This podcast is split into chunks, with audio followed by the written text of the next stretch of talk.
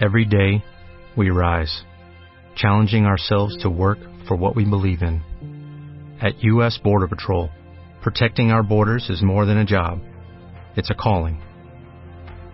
Agents answer the call, working together to keep our country and communities safe. If you are ready for a new mission, join U.S. Border Patrol and go beyond. Learn more at cbp.gov/careers. Un momento.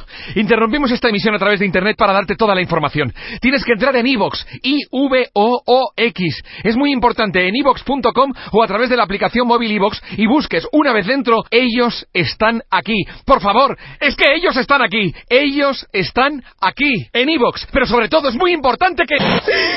¡Me siguen! ¡Ah! creo que se acerca. ¡No! ¿Qué está pasando? ¡No! ¡No! ¿Dónde está Mónica?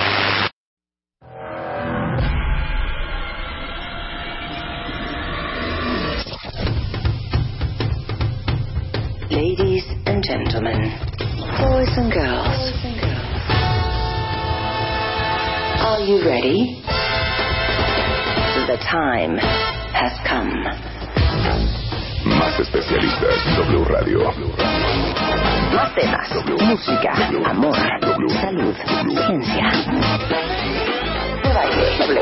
W Radio 96.9. Marta de baile, en W, lunes a viernes. De 10 a 1, estamos. ¿Dónde estés?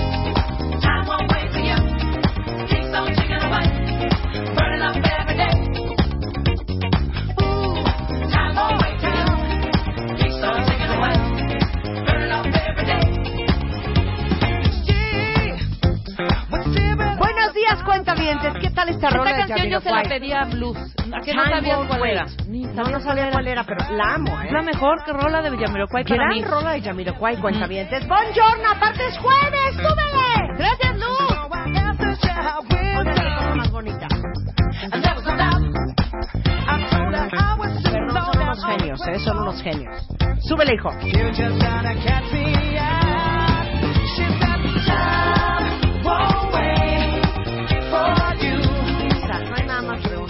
Que Jamiroquai. Es la verdad, cuentavientes. ¡Buongiorno, México!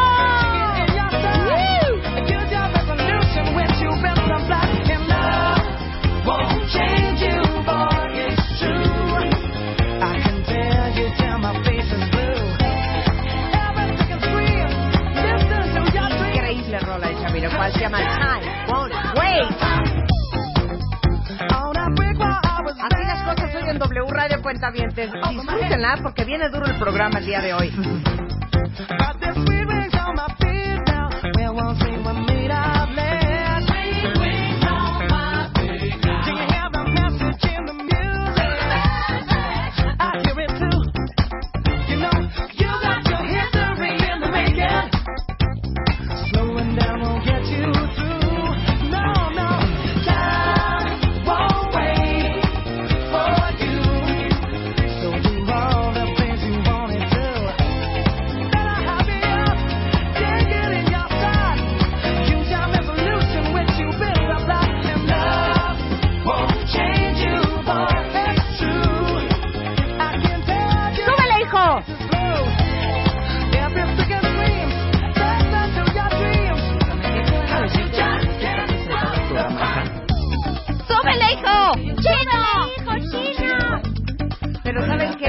Emoción de escuchar Time Wait de Jamiroquai se va a acabar. Oigan qué bonito coro.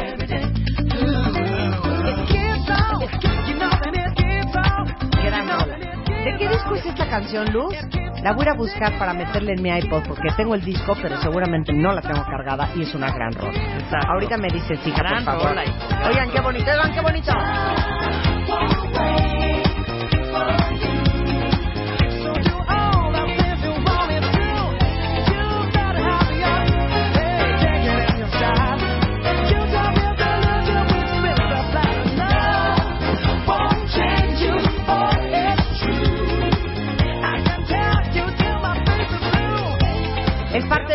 Dynamite de Jamiroquai por si la quieren rescatar, se llama Time Won't Wait. Y se acabó la diversión. Ay. Ya llegó el doctor. Ya vamos a entrar a hablar de coágulos y sangre y cosas ahí. Cállate, Ay, cállate. pues es que sí. Pues ya llegó el doctor y en vez de una cosa alegre, unas tristezas con el doctor Manlio Fabio Márquez. Murillo. Ajá. Qué chistoso que se llames Manlio Fabio. Sí, somos homónimos. Son homónimos. Pero aparte le, le dieron al Bueno, clavo. ahora- ahora ¿Quién sí habrás nacido primero? famoso.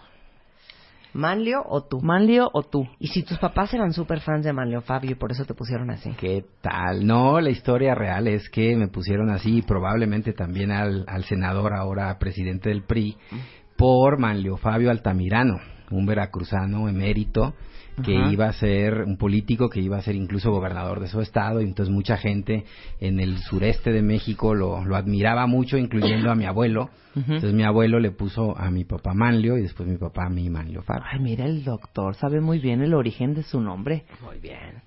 ¿Por qué te pusieron Marta a ti? Mm, Marta. Mira, habían unos tía. animalillos ahí en Nicaragua No, que les decían Marta Martas. por mi tía, Entonces andaban ahí en los por mi abuela. Por eso soy Marta Melina. Ok, a mí Rebeca por mi abuela y por mi tatarabuela que también se llamaba ¿Y del Rebeca. Pilar? Del Pilar por la hermana de mi papá, fíjate. Para que no hubiera Pilar. resquemor entre las familias, bueno, Claro. le ponemos el nombre de la abuela materna y el segundo nombre por la hermana paterna, De hecho, Marta, mi tía Marta, es mi madrina. Por eso me llamo Marta. Martita de baile. Marta Emelina de baile. Ella es Marta de baile. Mira, sabemos nuestros orígenes muy Bueno, bien. más que nada. Así debe de ser. Y sabemos de coágulos. Un poco yo sí, un poco, porque es que como Mal- hipos- Fabio Márquez, el doctor, es cardiólogo y es especialista en arritmias, es miembro de la Sociedad Interamericana de Cardiología, es coordinador de la Alianza contra la Muerte Súbita Cardíaca y hemos estado hablando mucho con él del corazón, porque es increíble la cantidad de casos de mujeres con infartos, Así es. cada vez más, y hombres, y que si los infartos entre más joven, más fulminante y más probabilidades de que te mueras, en fin, una serie de situaciones. Y más casos de gente joven que ya se infartó fulanito. ¿Y cuántos años tenía? 45. Claro. ¿O cuántos Hija, años tenía? 38. 32. Así es. ¿Cuál es el infarto más joven que has visto? El más joven que me ha tocado a mí de 32 años. es el más joven. los con- 32. Bueno, también. Tenía una gran carga familiar, o sea, genética. Y ya sus había, hábitos teni- ya había pésimos, tenido un hermano con infarto y el papá también se había infartado. pero pon tú, en mi entonces, familia, cero infartos. de, de entrada estás un poco protegida, pues, porque la mayoría de las enfermedades tienen un fondo genético y se van heredando. Pero También de por mi supuesto parte, que si, infartos. si, si fumas, si tu colesterol Cero está fumamos, alto, cero y no fumamos. haces ¿De qué estás ejercicio? Cero ¿sabes? fumamos, Entonces- cero tomamos, cero Bueno, tomamos. no hablemos Cero de nos eso, ¿no? Yo desvelamos. ejercicio diario, así es que ni vengas aquí a, a chamuscar, a echar la sal. Oigan, es que la última vez que viniste, Malio, estábamos hablando de las enfermedades cardiovasculares. No sé en qué momento, cuentavientes, acabamos hablando de los coágulos y de los anticoagulantes. Seguramente, y pido una disculpa al público que esté escuchando este programa, porque voy a tener que hacer una analogía. Pero creo que el único coágulo que hemos visto físicamente. Cállate, hija. Bueno, el perdón. plup, el plup. El prr, prr, es- son los coágulos que algunas mujeres tenemos cada 28 días. Ese es el coágulo que yo recuerdo y conozco. Bueno, y es mucha, más, te lo y mucha- conozco muy y bien. mucha hijo. gente Cállate. conoce, mucha gente conoce los coágulos que se hacen cuando uno se lastima, cuando uno se abre ¿Cuál la piel. coágulo es ese? Sí, coagula. Lo primero que hace para cicatrizar una herida es hacer un coágulo. Los coágulos, en términos generales, son benéficos. Los coágulos Sí, pero el coágulo para de la que herida, no te desangres. claro, pero el coágulo de una herida no se hace una cosita redonda, así gordita, Ah, no, no, no. como el coágulo de la menstruación. Claro, Perdón, lo que lo diga así, Totalmente diferente, claro, por supuesto. ¿No? A ver, explica cómo se coagula la sangre. A ver. Ah, muy bien. A ver si muy hematólogo. La sangre tiene unos componentes eh, en su interior que hacen que se vayan agregando compuestos que son como pequeños churritos, vamos a llamarle así, y esos churritos van disueltos en la sangre. Pero cuando estas sustancias se hacen que el churrito se pegue, entonces todos los churritos se pegan y se hace como una maraña de churritos y ahí es cuando se coagula la sangre. Y entonces la sangre pasa de estar en un estado completamente líquido a estar en un estado Le- sólido, tipo gelatina, exactamente, y eso es lo que constituye el coágulo. O sea, es como una mini presa para que no te desangres. Exactamente, esa es la función. Pero entonces, ¿cómo los churritos se dan cuenta? ¡Uy! Ya se abrieron las compuertas y está corriendo la sangre. Ah, porque en Vamos ese- a juntarnos. En ese momento que se abre Operación Muégano, Operación Muégano. Exactamente, hay una serie de señales intracelulares y celulares, entre las células se comunican liberando sustancias que le dicen a esos churritos, saben que tienen que pegarse. Esos churritos se llaman fibrinógeno, ya ese es el nombre más estricto, y ese fibrinógeno se convierte ya en fibrina, que ya es el churrito final que se junta con todos los demás churritos y hacen que se tape la presa. Un Y pequeño todo, dique. Todo este, exactamente, y todo esto se hace por sustancias químicas, es impresionante el que cuerpo son el mastique y los y los tabiques para que uno no se desangre. Podrías entenderlo de esa manera, exactamente. Tienen nombres mucho más complejos. Ahora, uno de los peligros de tener hemofilia, ¿qué tal la que ya está disvariando? Pero vamos a dar una clase de sangre. Pues sí. Los que tienen hemofilia no coagulan bien. Así es, ahí el problema es justamente ese, que no estás coagulando bien y entonces tiendes tendencia a las hemorragias, ¿no? Como el nombre lo dice. Entonces, eh, esas gentes lo que tienen, su problema es de sangrado, o sea, ahí el riesgo es al revés. Ahora. No están coagulando. Ahora, ¿quién hace particularmente harto coágulo?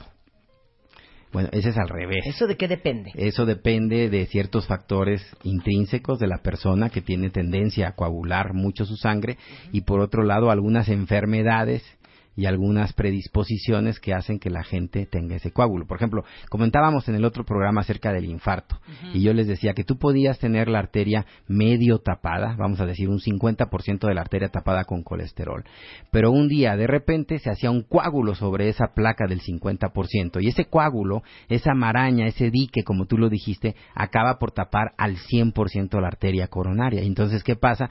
Que de 50% de sangre tenías todavía la mitad del- de la irrigación, se bloquea al 100% y viene el infarto. Las células empiezan a morirse.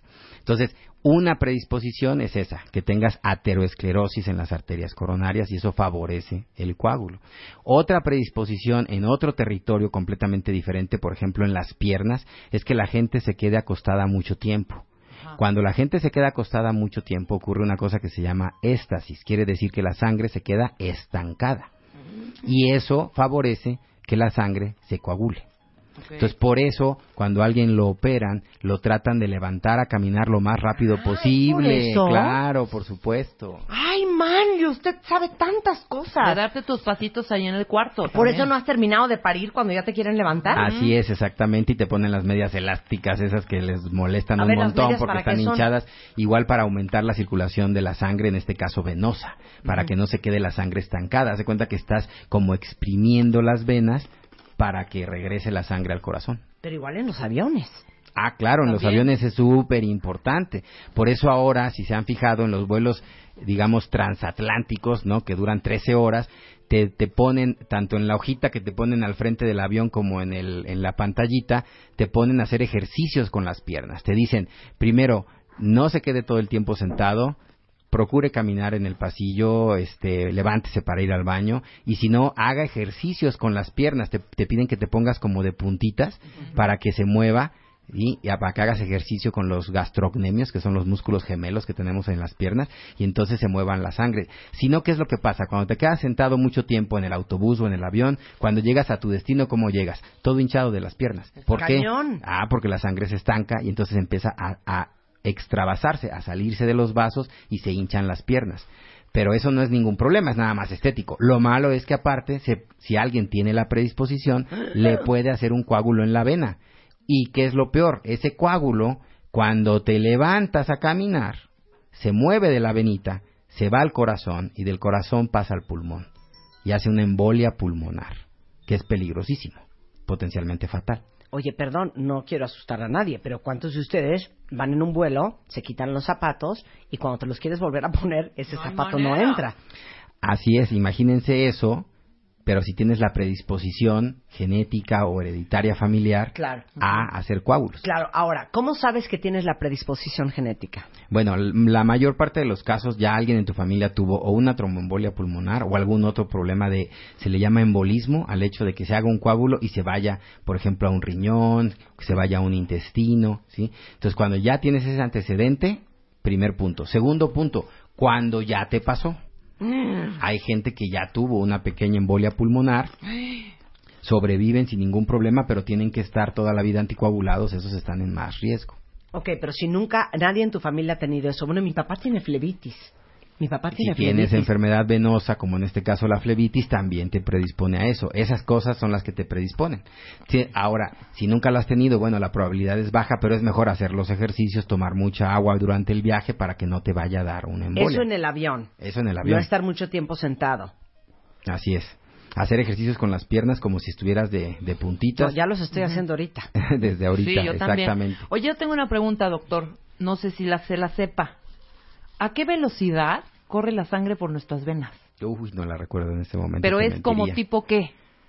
O sea, será Pero es bastante rápido, porque ¿Es así como, nosotros ¡pum! la sangre tiene la sangre tiene que eh, tenemos 5 litros de sangre aproximadamente en nuestro cuerpo y cada minuto pasa esa misma sangre da toda la vuelta al sistema circulatorio.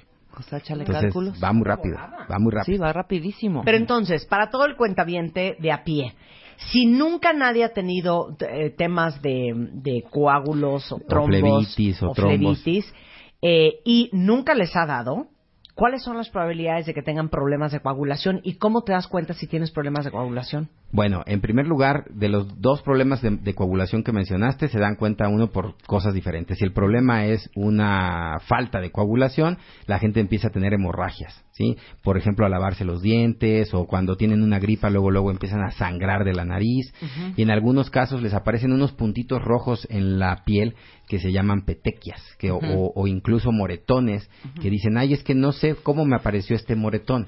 Entonces ese moretón es que no está coagulando bien, pum, y aparece el moretón en la piel. Si no hay una causa del moretón, hay que ir a revisar eso, ¿no? Porque puede ser un problema de falta de coagulación. Pero cuando vino de la nada, pero la gente que se nada. moretea muy fácilmente, Ah, no, eso nada más es fragilidad capilar, o sea, tienen Claro. mucha fragilidad de sus vasitos. o sea, es más bien que te salgan moretones Sí, de la así, nada. de repente, de la nada, sin, sin nada y el moretón grande, ¿no? Obviamente no una cosa pequeñita. Claro. Y el otro extremo opuesto es cuando la gente hace coágulos. ¿Cómo vas a tener la, la, eh, la molestia, el síntoma? Depende de dónde se haga el coágulo. Si el coagulito se hace en las venas, la vena se va, las piernas, perdón, en la vena de las piernas, la pierna se hincha. Luego, luego se pone dolorosa, te duele y puede cambiar incluso a la coloración, hacerse un poquito más oscura. Ok. Si la gente ya tiene varices, bueno, se van a ver las venas dilatadas, ¿no? Pero dime una cosa, la gente que tiene varices Sí. tiene problemas de coagulación. Sí, claro, esos son un factor de riesgo para hacer eh, embolias venosas, Ajá. coágulos en la vena. O sea, nada de que, ay, es que no me gusta cómo se ven, déjense eso. Exacto, ahí lo estético es lo de menos. El problema es que lleva una insuficiencia venosa y puede haber una trombosis venosa profunda, que así se llama cuando se pone un coágulo grandote en las piernas, y ese coagulote se puede ir al pulmón. Perdón que vuelva a regresar al tema de los coágulos durante la menstruación. Ese es el tipo de coágulos que nos es más familiar. Hay diferentes tipos de coágulos y cuáles son los que se van al pulmón y cuáles son los que se van al cerebro. Y cómo son físicamente y de qué tamaño. Todo eso quiero saber. El coágulo, haz de cuenta, eh, como tú lo has mencionado, es la agrupación de la sangre. Se ve rojo, color púrpura, chiquito, generalmente, dependiendo del vaso eh, o el lugar donde se forme. Los coágulos más grandes son los que se forman adentro del corazón y pueden llegar a medir uno, dos o hasta tres centímetros, o sea, muy, muy grandes. Coagulote Coagulotes, grande. exactamente. La mayoría no son tan grandes, son menos de un centímetro, son pequeñitos y entonces, dependiendo dónde se formen, es a dónde se van. Si se forman, por ejemplo, les comentaba yo, en las piernas, ese coágulo va a tender a subir hasta el lado derecho del corazón y de ahí pasar al pulmón. Y en el pulmón hagan de cuenta que fuera como un túnel, ¿sí? ¿Sí? Como un túnel que al principio es ancho y después se va Como un estrechando, embudo. como un embudo. Entonces, dependiendo del tamaño del coágulo, va a llegar un momento en el que va a tapar ese embudo. ¿O Ahora- no? O no, Oh, si claro, es muy ¿no? chiquito, si es muy chiquito, va a ser Va hasta a el ser- final. Ajá. Exacto, y si es muy grande lo va a tapar al principio. Y de eso va a depender el cuadro clínico. Si el, si el coágulo es chiquito y se va hasta el final del pulmón, no va a dar casi molestias. Y a lo mejor pasa desapercibido hasta que la persona tiene muchas de estas embolias. Eso se llama tromboembolismo crónico. Eso es lo que te iba a preguntar, doctor. Si ese coagulito de la nada está danzarín, o sea, el síntoma es hasta que se te hincha la pierna o tienes ese dolorcillo. Exactamente. Pero si, por ejemplo, el coágulo em, es al in- se tapa al inicio del embudo, o sea, al principio de donde le llega la sangre a todo el pulmón, entonces sí se puede morir un pedazo del pulmón, eso se llama infarto pulmonar y eso duele, provoca falta de oxigenación, falta de respiración, la gente no puede respirar y es un problema muy serio. A veces hay que entrar y destruir el coágulo. Ahora inclusive. mira, le pasó eso. ¿Qué? Vive ahorita, gracias a Dios y todo súper bien, pero estuvo casi dos días con, tapa- con la embolia ahí. Igual, le hicieron una operacioncilla, chiquita, menor, pero nunca supo que tenía ese coagulito y de repente empezó a sentir, primero, sus síntomas fueron taquicardia, dolor en el tórax impresionante y dolor en una pierna. Exactamente, Y- es el y cuadro dijo, ay, bueno, ya se me típico. quitó y se le quitó de cuenta un te día y duele otro donde día se, va. donde se hace eh, el trombo en la pierna y luego cuando se va al pulmón te duele el pulmón, te duele el pecho y el corazón trata de responder aumentando la frecuencia cardíaca. Entonces te dan palpitaciones y tienes taquicardia. Claro. Pero, perdón, cuando duele el pulmón, ¿duele en el pecho o duele en la espalda? Puede doler dependiendo dónde Puta. sea, en el pecho, en la espalda Dios o de un costado. Habitualmente es de un costado. Fun fact, fun fact. Si ustedes estiran todas las venas, todo el sistema de arterias, arterioles, capillaries, Ar- arteriolas. yo voy a decirlo en inglés, vessels, Vasos capilares, arteries, las arterias, arterioles, arteriolas, capillaries, capilares, venules, bueno, vénulas, las vénulas y las venas sí. medirían 60 mil millas. Esos No, son más hazme o una menos. cosa al metro, hombre. Pues haz de cuenta 125 mil kilómetros. ¿Qué? Para que veas. Para que veas es que tenemos un universo en nuestro cuerpo. Es maravilloso. Es muy Cuidémoslo. fuerte. Sí, es Cuidémoslo. hecho. Ok, continuemos, doctor, con nuestras clases de coágulos. Este, regresando del corte, si tienen cualquier pregunta, cuentavientes, mándenos un tweet arroba Marta de Baile, un mail a radio arroba martadebaile.com o en Facebook en De Baile Oficial. Y ya volvemos a hablar con el doctor Manlio Fabio Márquez, que es cardiólogo, sobre los coágulos en el corazón. Ya hablamos del tamaño, regresando vamos a hablar de si hay diferentes tipos de coágulos y cuál se va a dónde. Regresando en W. Estamos de regreso en W Radio platicando con el doctor Manlio Fabio Márquez, es cardiólogo. Él es, es, eh, miembro de la Sociedad Interamericana de Cardiología y estamos hablando de los coágulos en el corazón y en el pulmón. ¿Cuáles son los tamaños? Si hay diferentes tipos de coágulos y a dónde se va cuál. Entonces, arráncate, Manlio. Muy bien, pues ya comentamos eh, los coágulos que se originan de las venas que se van al pulmón y el otro grupo importante de coágulos son los que se originan en adentro del corazón, pero en el lado izquierdo, específicamente en la aurícula izquierda. Esos coágulos generalmente se provocan por una arritmia que se llama fibrilación auricular. Cuando algunas personas tienen esta arritmia, la sangre no circula bien por esta aurícula izquierda, se queda como estancada. Y se hacen coágulos, generalmente te comentaba yo, pequeños de menos de un centímetro, pero el problema es que del lado izquierdo del corazón sale la aorta, y de la aorta las carótidas que van a- a llevar la sangre al cerebro. Si en algún momento ese coágulo tapa alguna de las arterias del cerebro, en ese momento puede venir un infarto cerebral. Espérate, para ahí, para ahí. Ok, si los coágulos en la aurícula izquierda del corazón, ¿qué tal como nos vamos a volver unos profesionales? Son menos de un centímetro. Dame el tamaño de las arterias del corazón, de la, de la aorta. No de las del cerebro sería. Ok, pero pasa el, Para, el- no, pasa perfecto. Por la, la aorta mide 3 centímetros, o sea, por ahí pasa perfecto. Por ahí va a pasar Y luego perfecto. las carótidas deben de medir uno y medio, o sea, pasa Sí. también súper bien. No sé exactamente cuánto, pero pasa muy Sí. bien. El problema es cuando ya llega a los vasos del cerebro, que esos sí son todos menores de un centímetro. Y entonces ahí es donde ahí se es atora. donde se atora, exactamente. Entonces te tapa una vasito del... una del- arteria del cerebro, no le llega sangre a la zona que debería de irrigar esa arteria y las neuronas se mueren. ¿Y qué sientes? ¿Cuáles son los Ah, síntomas ese de es que el se te fue famoso un EBC cerebro? o enfermedad vascular cerebral o accidente cerebrovascular, tiene muchos nombres, que es cuando la gente se queda sin poder movilizar el brazo y la pierna de un solo lado, que ustedes lo han visto, que de repente, a lo mejor le- con, con alguna familiar o algo, que dicen dejó de hablar, se le puso chueca la boca y se le paralizó la mitad del cuerpo, así te dice la gente. Ajá, exacto. Claro, eh, pero es que esas arterias son que 4 o 7 milímetros Son chiquititas. comparados con la aorta, que es la arteria más gruesa, que tiene 2.5 A tres, centímetros exacto, más o, o sea, menos. Por ahí a tres. pasa perfecto. Claro. y- Pero allá arriba se atora. Eh,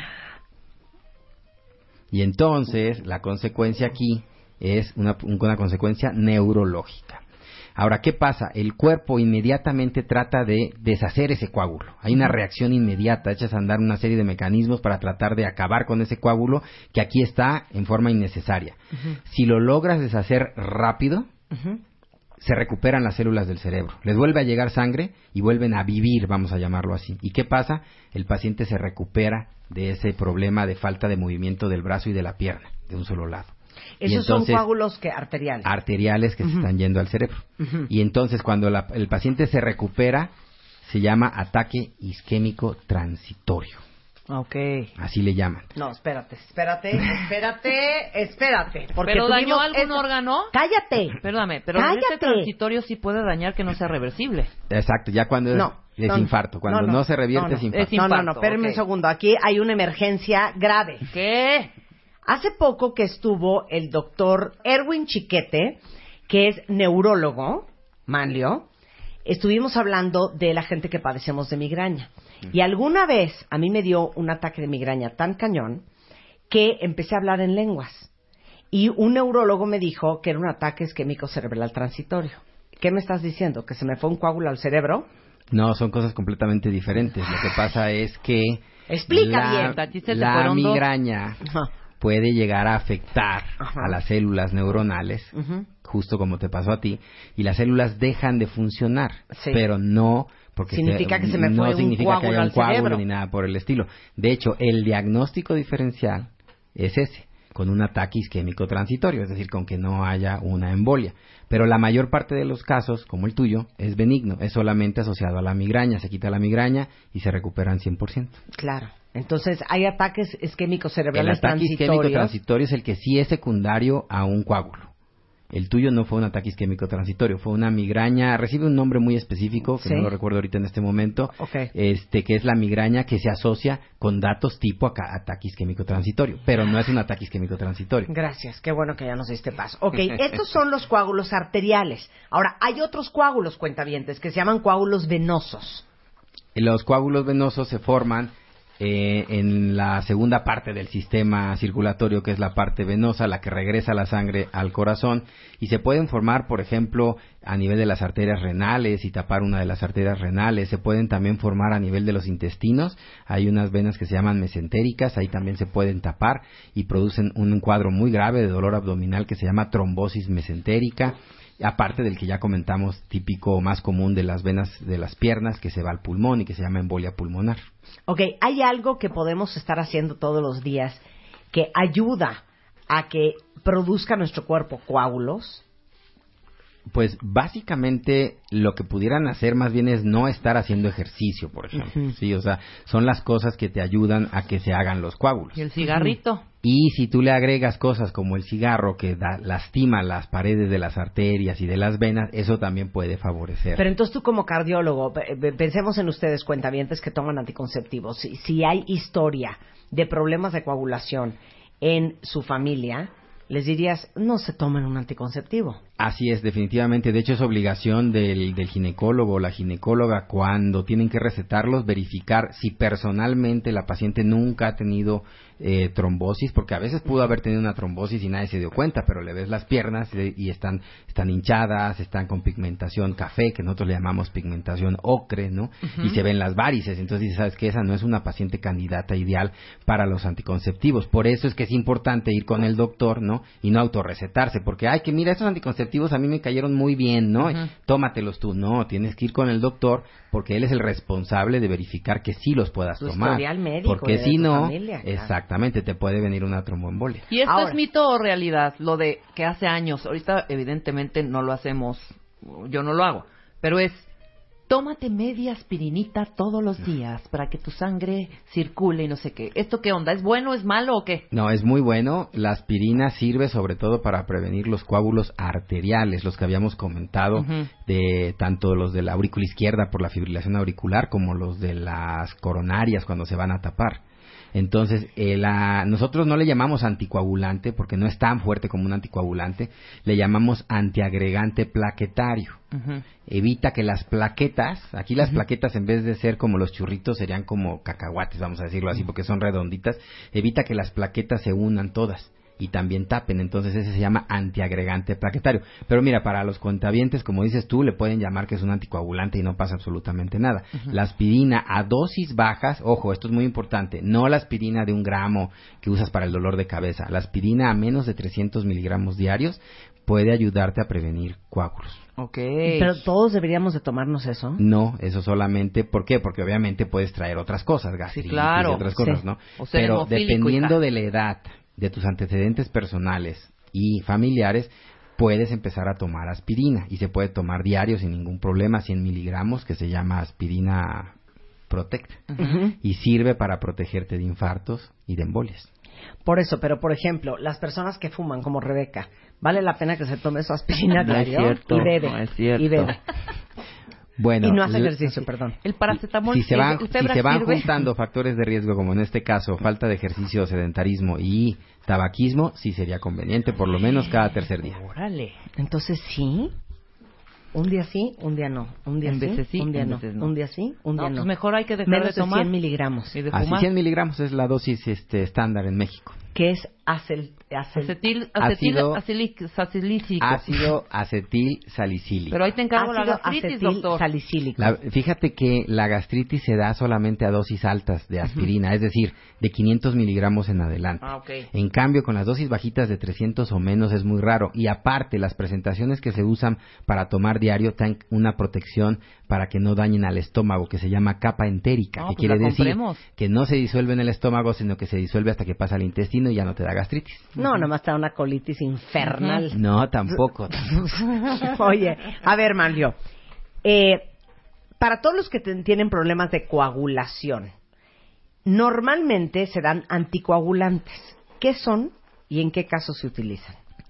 justamente lo que habíamos comentado al principio es los anticoagulantes evitan que esas, esos churritos que se pueden juntar y hacer el dique, eh, los anticoagulantes evitan que se formen los diques. Eso es lo que hace el anticoagulante. Entonces, hay diversos tipos de anticoagulante. Hay unos que tienen que ser inyectados por la vena para que hagan efecto. Hay otros que se pueden inyectar por vía subcutánea, o sea, bajito de la piel. Generalmente esos dos se utilizan por corto tiempo, por obvias razones. No, no, no te van a estar inyectando todos los días. Pero se, tienen eh, situaciones muy específicas. Cuando el paciente está hospitalizado por un infarto, cuando el paciente le acaba de dar el infarto y tienes que anticoagularlo rápidamente, bueno, pues ahí todo es por la vena o se inyecta por vía O sea, no diluye la sangre, más bien evita Así le, que... así le llama la gente que Sí. diluye la sangre, pero en Sí. realidad lo que hace es que está evitando que se tape, que se haga un coágulo, que se hagan coágulos. Eso es lo que hace realmente, esa es su verdadera función. Eh, en otro contexto, cuando el paciente ya requiere lo que se llama una anticoagulación crónica, es decir, a largo plazo, vamos a dar un ejemplo. Imagínate que a tu tía le dio una embolia pulmonar Y tu tía tiene que estar entonces anticoagulada durante los próximos seis meses para evitar que le vuelva a dar la embolia pulmonar. Entonces ahí pues ya no va a ser inyectado, sino que se dan anticoagulantes tomados. Eso se llaman anticoagulantes orales. Y hay de dos tipos. Los tradicionales que se tiene uno que estar midiendo el tiempo de coagulación con un piquete de la sangre cada tres semanas o cada, cada mes, y unos nuevos anticoagulantes orales, que si quieren después los podemos discutir más ampliamente, que no necesitan estar controlando esos tiempos de coagulación y que son relativamente nuevos, como su nombre lo dice, tendrán menos de cinco años en el mercado mexicano, aunque tienen mucho más en otros lados, y que a lo mejor mucha gente pudiera beneficiarse de esos nuevos anticoagulantes orales específicos. Son muy específicos, son muy útiles y no llevan los efectos, digamos, del- de los tradicionales que tienes que estar checando el tiempo de coagulación todo el tiempo. Claro, tienen su indicación específica que les digo después lo podríamos platicar. Sí, pero todo bajo supervisión médica. Ahora, veo aquí en el Twitter muchas preguntas sobre diferentes tipos de enfermedades. Tú puedes hacernos una lista de enfermedades que jamás asociarías con problemas de coagulación que casi siempre vienen de la mano. Sí, por ejemplo, algo que uno nunca pensaría, ¿no? Digo, ya te dio un cáncer, ¿no? Pues ya dices tú con eso es suficiente, ¿no? Y resulta que el cáncer, algunos tipos de cáncer obviamente predisponen a la trombosis, predisponen a la formación de coágulos. Obviamente ahí tú Así se llama trombosis, trombosis es la predisposición, de hacer predisposición de coágulos. hacer coágulos. Entonces, algunos tipos de cáncer predisponen a eso. Otra, por ejemplo, te, te van a operar de una rodilla o de algo y entonces te quedas inmóvil, te quedas sin movilizar. Como decías Entonces al ahí principio. favoreces la éstasis, que se quede estancada la sangre y te dé eso. Algunas enfermedades inmunológicas.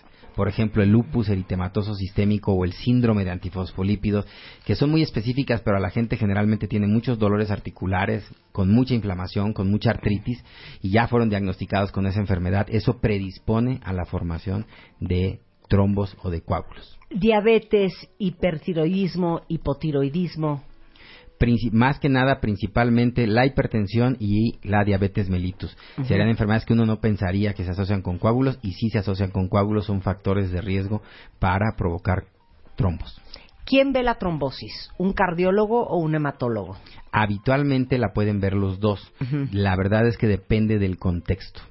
Si el problema es, por ejemplo, un cáncer, lo va a ver el hematólogo, definitivamente. Si el problema fue un infarto del corazón, lo va a ver el cardiólogo. Si el problema fue una embolia pulmonar, inclusive, la va a ver el hematólogo. De hecho, el 13 de octubre, aprovecho para comentarles a todos, A se va a celebrar el Día Mundial de la Trombosis.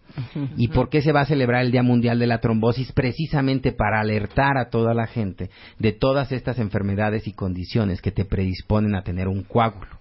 Y este Día Mundial de la Trombosis no lo hace nada más un cardiólogo o un, o un este, hematólogo, lo hacen todos, el cardiólogo, el hematólogo, el, el neumólogo. ¿Por qué? Porque afecta a muchos órganos donde puede haber la trombosis y la mayoría de estas especialidades necesitan conocer y tratar estos coágulos y conocer de anticoagulación. Ok, ahí te va otra pregunta. Para todos los hipocondriacos, este, en- a nombre de todos ustedes, hago la siguiente eh, duda. Manlio, ¿hay algún examen que uno se pueda hacer para ver cómo estás coagulando?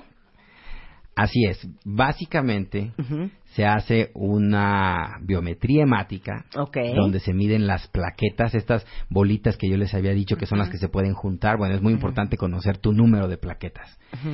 Y dos, hay unas cosas que se llaman tiempos de coagulación. En cualquier laboratorio tú vas y les dices, ¿me puede hacer unos tiempos de coagulación? Son de dos a tres estudios básicos donde se mide en cuánto tiempo coagula tu sangre. ¿Pero cómo le hacen? Ah, pues te ¿Cómo sacan, es un, ese examen? te sacan un piquetito de sangre y ellos en el laboratorio lo someten a diversas pruebas con sustancias químicas y ven en cuánto tiempo coagula tu sangre o en cuánto tiempo termina de sangrar. Y entonces te dan cosas ya muy específicas que se llama tiempo de sangrado, tiempo de protrombina y tiempo de tromboplastina parcial activada. Y esos valores cuando están fuera del límite normal, fuera del intervalo normal, que luego acostumbramos decir rango ya por una mala extensión de, de- de la palabra, pero bueno, fuera del intervalo, ese es que estás o sobre anticoagulado o mal anticoagulado. Entonces son dos, biometría hemática Biometría para hemática checar y plaquetas tiempos de coagulación. y tiempos de co- coagulación. Con esos dos es suficiente. Ok, perdón. ¿A partir de qué edad vale la pena hacérselo y bajo qué circunstancias? Normalmente, a partir de los 45 años, a menos que hubiese algún antecedente familiar de alguna trombosis o tromboembolia, etcétera, etcétera, o que tú ya hayas tenido un problema. Si no, a partir de los 45 o 50 años, en los famosos chequeos que se hacen, ahí vienen el tiempo de coagulación o los tiempos de coagulación y la biometría hemática, y con eso te puedes quedar muy tranquilo de que por ahí no tienes ningún problema. Ahora, siguiente pregunta. ¿Puede algún cuentaviente que te está oyendo, Rebeca, yo, Luz o tú mismo, tener ahorita un coagulito dando vueltas en nuestro cuerpo y no estar enterados? Sí, sí pudiera ser, pero un coágulo muy, muy, muy, muy pequeño, Ah. número uno. Número dos, Ah. tenemos un sistema muy eficaz para disolverlo. Por eso es que no nos pasa nada. Porque Nuestro generalmente hay un muy buen equilibrio entre la formación de coágulos y la disolución de coágulos. El problema es cuando ese equilibrio se rompe por algún motivo y entonces el coágulo se sigue formando, no solamente es un coagulito, sino que se va haciendo un coagulote y tapa algún lugar, ya sea una arteria o una vena. Ahora, otra pregunta. ¿Puede haber gente que en su vida, en ninguna parte de su cuerpo, ha formado un coágulo? Bueno, no, porque siempre necesitamos, el cuerpo siempre se está reparando. No, de los cosas. que da vueltas, Ah, de los de que los da que dan vueltas, y eso no, no, no, no. O sea, tú puedes nunca tener un coágulo ¿Sí? que esté dando vueltas en tu cuerpo. Sí, claro, por supuesto, no tienes que hacerlo a fuerzas. Ok. No, no, no, no. Siguiente pregunta.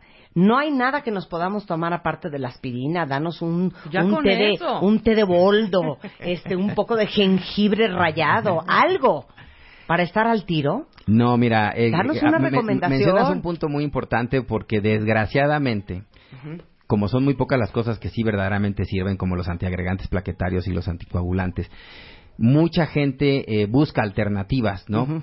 Por ejemplo, no, es que a mí me dijeron que el ajo era buenísimo para la circulación, pues quién sabe si para la circulación del periférico, ¿no? Pero en cuestión del corazón, lo único que funciona es hacer ejercicio, dejar de fumar, hacerse obviamente estos chequeos y en caso necesario tomar la aspirina o si ya tienen el problema tomar un anticoagulante. Fuera de ahí no hay No otra cosa, ni caminar en pasto verde, ni levantar las palmas hacia si el sientes sol, algún síntoma, cualquier nada de cosa, eso. ve acá a checarte. Exactamente. Té de anís. Tampoco, Marta. No, no. Tú no. estás como la gente de... Necesita té mi- de gordolobo. Querem- ahora, Té de Ey. gordolobo. No, estás como, estás como, estás como esas personas de, no, mijito necesita un exorcismo, se le metió el diablo. No, vayan con un doctor, que igual es un ataque epiléptico. así es Punto. exactamente. Pomada de pan puerco. Para el desempacho. Ese sí funciona, ¿eh? Cero, hija. Sí. Es otro mito. Sí, eso de que te truenan el cuero en la columna. Desinflama cañón. Eso- Bueno, pues y me regañas a mí. sigue por el té de gordolobo. bueno, ahí está. Ya aprendieron sobre coágulos, trombosis, coagulación, infartos pulmonares, infartos cerebrales. Eh, y lo importante que es cuidarse. El doctor Manlio Fabio Márquez, que es cardiólogo y miembro de la Sociedad Interamericana de Cardiología, especialista en arritmias, está aquí en la Ciudad de México. Así es, me pueden encontrar en el teléfono 5528-8613 Ajá. y eh, a través de la página web www.cardioarritmias.mx. La pusimos sencillita .mx para no complicar a la gente. Y mi correo electrónico, igual que mi nombre, manlio.marquez.gmail.com. Te queremos, Manlio. Es un placer, como siempre, platicar Mucho. contigo. ¿En qué, en qué hospital Gracias, igualmente. ¿Estás aquí en... Médica Sur. En Médica Sur, En muy bien. Sur. Muy bien, lo que se nos ofrezca. Un electrocardiograma, un té de gordolobo. Oye, ¿y la cafeína del café? ¿Tampoco? Y ¿No la, nos sirve? la cafeína nos sirve para que te sientas bien, obviamente es un estimulante muy poderoso. Sí. Eh, lo que sí les puedo decir de bueno es que no les pasa nada si toman mucho café y si están acostumbrados a tomar café. El problema es cuando no estás acostumbrado a tomar Claro. café y de repente un día quieres para pasar el examen tomarte cinco tazas de café, pues Ahí sí te, da la taquicardia. taquicardia. Ah, bueno, pues a todos mis cuentavientes que son coffee lovers, ahí les van unos datos. El café protege, Manlio, las neuronas con vitaminas, minerales y carbohidratos, además de que la cafeína genera dopamina, que es este neurotransmisor eh, que conocen ustedes muy bien, entrenados por el doctor Eduardo Calixto, que es neurofisiólogo, que te da energía en la mente. Además, el café ayuda a metabolizar mejor el azúcar por compuestos como el magnesio, cromo y cafeína que suben el nivel de insulina y eso hace que tu organismo procese mejor la glucosa. Incluso si andan con un genio del infierno, el café también produce serotonina. ¿Conoces la serotonina Por también muy bien? Y noradrenalina, que son dos hormonas que hacen que nos sintamos felices y con bienestar.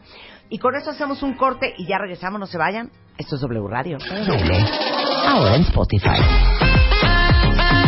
Salud, amor, neurociencia, inspiración, los especialistas, los playlists, los matamestas y los mejores temas. Marta de Baile llega a Spotify. Dale play. Este mes, en Revista MOA, Carla Sousa, a carcajadas.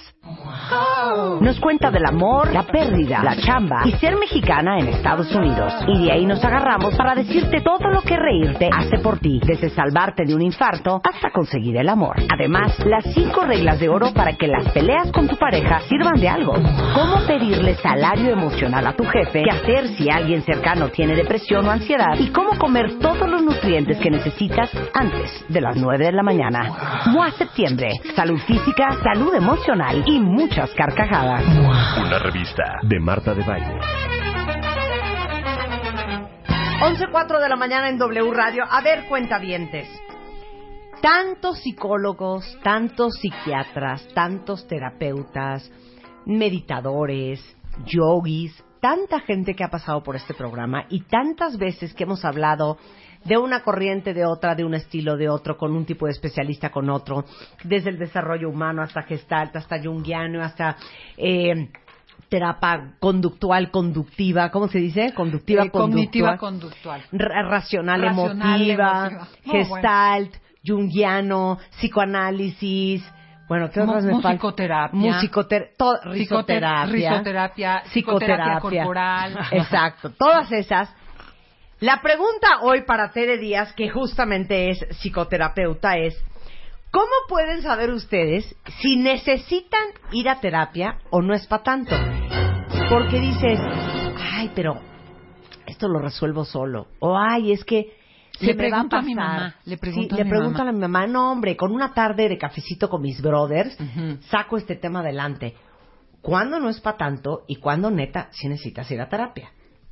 Arráncate, Tere. Me arranco. Fíjate que me gusta mucho tu introducción porque pareciera que para consultar si está este una pared de ¿cómo se dice? craquelada o medio Sí. rota o si tengo un rollo fiscal, o sea, somos muy buenos para consultar para muchas cosas. Ajá. Pero todavía hay un supuesto de que yo tengo que arreglar mis problemas. Hay, hay ahí una cosita de, ay, eso, perdón, tabú. no- no, un tabú. Es un tabú. Eso no lo preguntes, oye, eso, perdón, no vamos a poder, las parejas, es típico, oye, no vamos a poder nosotros solos Claro. con lo nuestro. Claro. Eso es bien interesante y yo creo que queda de un rezago ancestral de patología. No, si yo consulto a un psicólogo y hay gente que me dice, ya llegué con mi loquera, literal así lo dicen, Sí. es que estoy mal, es que soy, estoy loco. Viene, yo creo que deriva de la idea de enfermedad. Y eso es yo creo que lo que primero que tenemos que quitar. Sin embargo, ¿cómo? No Perdón, sé- no hay que quitar eso. Más bien, es lo que hay, primero que hay que aceptar. Les tengo una noticia. Sí, el 99.9% de la población sí estamos enfermos. Sí, o tenemos problemas. Sí, tenemos de problemas. claro. Tenemos, ¿Y por qué pensar que eso es necesariamente anormal? Claro. Como si atravesar eso es demasiada normalidad. Pues todos seríamos bien anormales, como Claro. dices tú, porque tenemos esos rollos. Es más, con todo respeto para los cuentavientes que están escuchando este programa, que hasta este momento están invictos, yo no concibo, no entiendo cómo resulta ser que en tu vida hayas ido a terapia. Yo en mi vida he ido a terapia. No entiendo eso. No En mi vida. Yo fui 18 años consecutivos. Bueno, es que fíjate, hay que hacer distinciones. Yo creo que hay personas que construyen, hay gente, mira, el mundo es complejo, hay mucha complejidad, se ha hecho mucho, mucho más difícil la vida.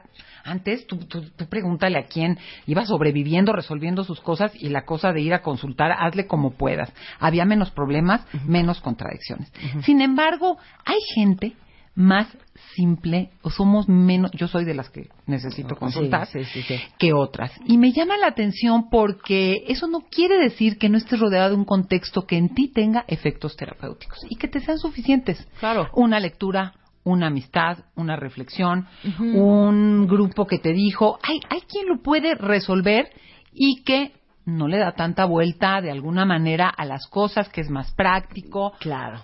Entonces, que tiene mucha inteligencia emocional. Rebeca, sí te diría que son extremos. Sí hay mucha gente que está ahí, pero en los extremos está el otro. Sí, El que no da un paso si no le pre- Ahora, manda un chat a su terapeuta. Claro. Y, y No, yo bueno, siento que no es, no es necesario tampoco tener un grave problema o tener 20 mil marañas para ir a terapia, sino para conocerte un poco más también. O para prevenir, dices, ya te, se te está sabes. enredando la madeja. Híjole, ¿por qué no antes de llegar? Y hay gente que llega, a mí me sorprende. Mira, como que ya nos pasó esto, ya nos dijimos dos, tres, estamos bien, no hay un mayor pero un problema, iba a decir PEX, no lo dije, pero ya empieza a haber algo que, a ver, ¿cómo podemos prevenir? ¿Cómo podemos introducir una técnica de comunicación? Entonces, bueno, están esos dos extremos. Quien nunca ha ido y no lo necesita y resuelve bien, quien nunca ha ido y no lo necesita, y ya como jode a su entorno, ¿eh? Ah, claro, claro, claro. Ah, sí, no falta el que no, espérame, eso es para gente y todos ahí, este, por entre, favor, ve a terapia. entre madreados física y emocionalmente que dices, hay un caso extremo y ahí sí me atrevo a decir, Marta, de rigidez y patología, que hay una ceguera de no tengo nada, yo no puedo, yo no quiero, no es mi problema, es el tuyo. Y que estamos entrando en territorios muy complejos. Hay quien nunca pide ayuda y hay, al- hasta que lo abandonan o lo amenazan o Claro, tal y la necesita gritos. y la Sí, pida. Sí. Este, pero estamos hablando de rigideces de carácter y francamente de patologías. No me digan que no conocen a alguien que va haciendo, deshaciendo, diciendo un su y no ve ni el sufrimiento que genera. Claro, y, dices, y le dices, terapia. ¿sabes qué, hijo? Neta, es más, le dices, no solamente te sugiero ir a terapia, neta, porfa, métete un chocho. Ah, o sea, bueno, ya, métete no. un chocho, ya. Muchos casos yo no sí. necesito chocho, yo no estoy deprimido, yo no necesito ir a terapia. ¿Para qué hablar de tus cosas? Yo lo puedo resolver todo solo. Y mientras tanto, como dices tú, toda la gente que lo rodea, estamos hasta los purititos. No, padeciendo cosas espantosas, Como ¿no? hay también, como hay también gente que lleva años en terapia y sigues viendo los mismos patrones de Sí, conducta y no avanza. no, no es posible. Es que Sí. fíjate, y, y de veras, qué importante, y aquí me voy a cosas, ¿cómo elijo a quién, con quién estar? A mí sí llega gente que me dice, tantos años y, por ejemplo, en temas Sí. de parejas, que invisibilizan el tema, por decirte, de la violencia. Sí.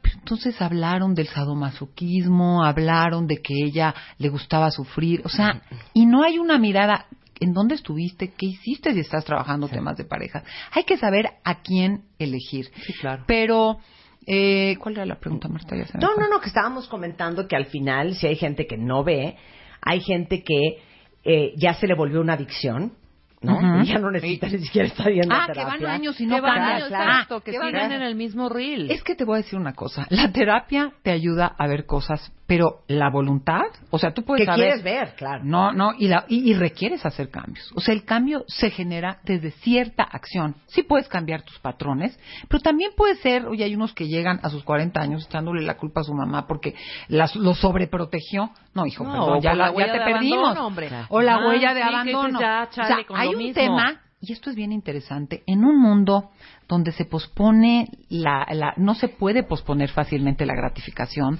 nos, nos perdonamos muy fácilmente, eh, necesitamos gratificaciones inmediatas, estar tranquilos, en donde se requieren acciones para atravesar situaciones y cambiar. O sea, el cambio requiere de mi acción y de mi voluntad. Si yo no estoy dispuesto a moverme, puedo estar echado, tirado seis años oyendo, y mi mamá y mi papá, y no tengo esa fuerza que es la voluntad para moverme y actuar. Claro, y puedes ir 20 años a terapia. Saberlo todo. Engañar Oye, saberlo todo. Claro, y no hacer absolutamente nada, Nada. y darle la vuelta a todos tus terapeutas. Exactamente. No, y sobre todo tener un discurso que patente tu inmovilidad, tu inutilidad o, lo o tu sufrimiento, ¿eh? lo que quieras. Sí. Entonces, por supuesto que se puede, mira, como del chocho de la terapia, se puede abusar y mal usar. Yo Claro. creo que, y más en un mundo en el que vivimos que requiere respuestas rápidas, yo tampoco creo en esas terapias breves que a la primera que te dicen y te hacen ya todo cambió, te puede dar una visión.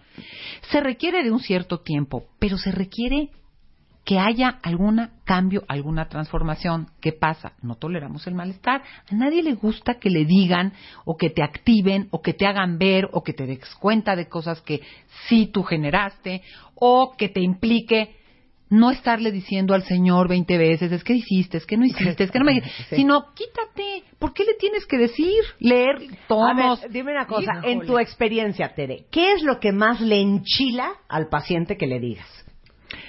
Eh, es que mira, depende del caso, pero en los casos de pareja, ver su parte, ver la parte que ellos. Es que tenemos un discurso, pero, ¿qué te digo? Subrayado con comillas y letritas de colores y dibujos de lo que el otro hace, porque somos muy fáciles de ver lo que el otro hace. Sí. Pero cuando regresas y ves algo que hace la otra parte de la pareja y que cambiarla le implica salirse de su zona de confort, lo, lo dejas pasmado. Claro. O sea, es como esta cosa de ¿y por qué le sigues diciendo tales cosas si ya llevas seis años y no deja de hacerlo? Sí, arde horrendo cuando tú juras que después de tu super speech de por qué la otra persona es lo peor que hay en el mundo, se voltea a tu terapeuta y te voltea a ver a ti y te cuestiona a ti o simplemente no te da la razón.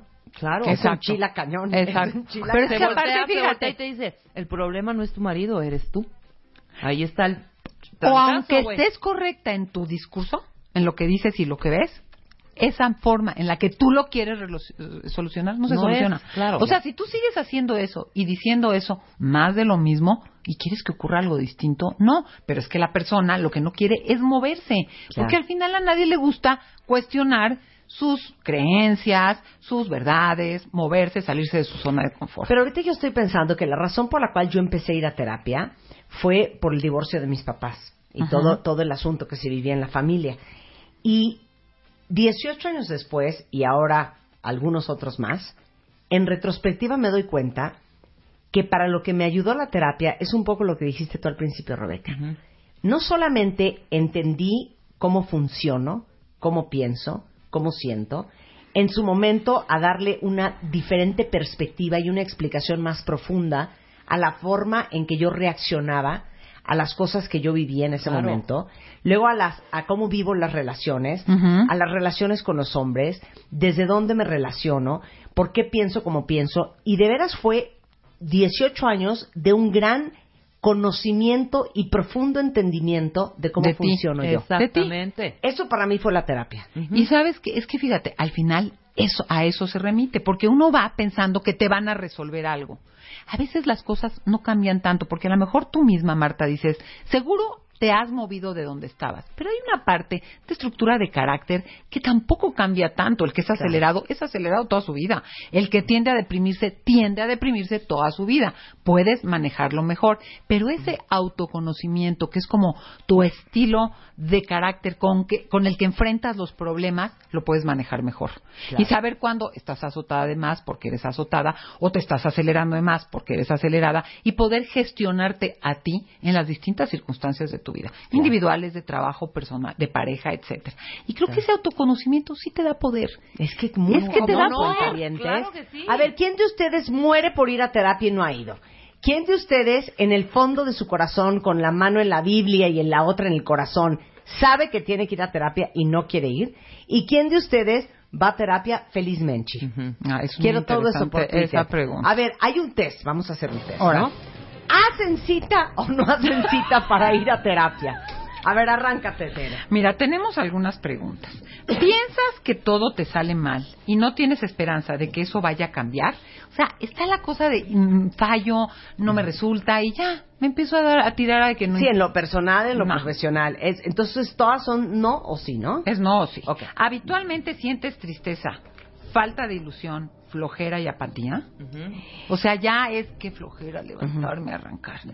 Te sientes desesperado, ya no encuentras la salida, ¿no? Ahora que sigue.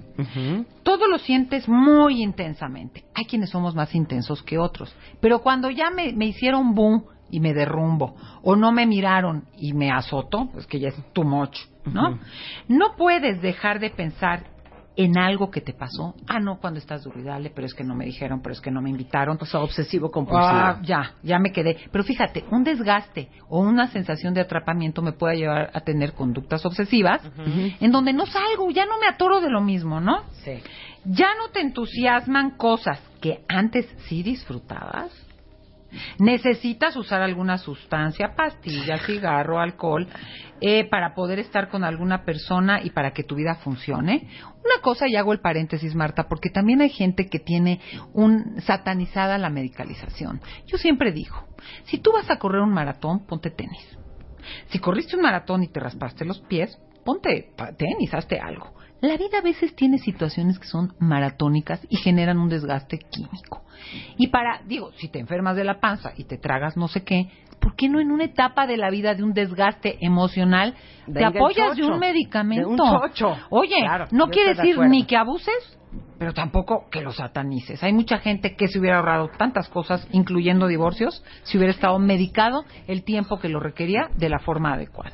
Entonces, De acuerdo por eso, contigo. no satanicemos la- las- los psicofármacos. No puedes disfrutar las cosas buenas que te pasan. Sabes que te dieron una chamba, conseguiste esto, trata na- nada disfrutas. Te la pasas peleando con todo el mundo y esto fractura tus relaciones de trabajo, familiares, de pareja. O sea, una intolerancia que rebasa lo que estás Sí, viviendo. que estás como alma que se la lleva el diablo. O sea, no corresponde tu reacción a lo que está ocurriendo. Con frecuencia te enfermas o presentas síntomas físicos sin un motivo claro. Siempre estoy cansada, nunca puedo dormir, me duele el estómago permanentemente. que voy a salir que tengo que ir a Este. Ajá. la ansiedad me rebasa y no me puedo concentrar, eh, los dolores de cabeza ya son demasiados, etcétera, etcétera. Para ahí. Rebeca, ¿dijo sí o no? No dijo a veces. Es que tengo a veces No, dos. es que no son a veces. Es entonces ah, bueno, sí. entonces es no. No, entonces es sí. No, Bueno, es no. ok. No los quiero asustar, yo llevo cinco sí, ¿eh?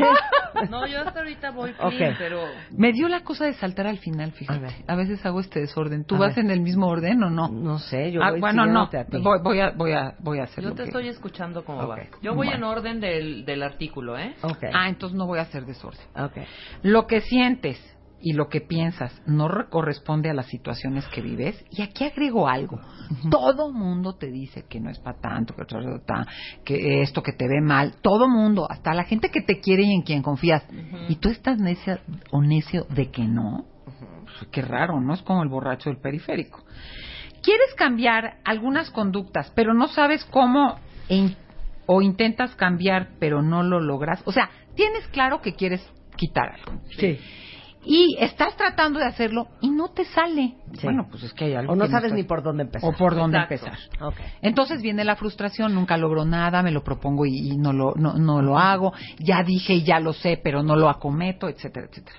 Tus amigos te dicen que están preocupados por ti, muchos, por varios, No, con cero. frecuencia. Tú Ok. por mí. No. Al di la neta. No, te lo juro que no. No, cero preocupado. Que digas así de, güey. Hay un No, intercambio de miradas importante no, ahorita. No. No, no, ni yo, güey. Ok, seguro. Segurísima. ¿Nunca? qué bonito, ¿eh? ¿Nunca?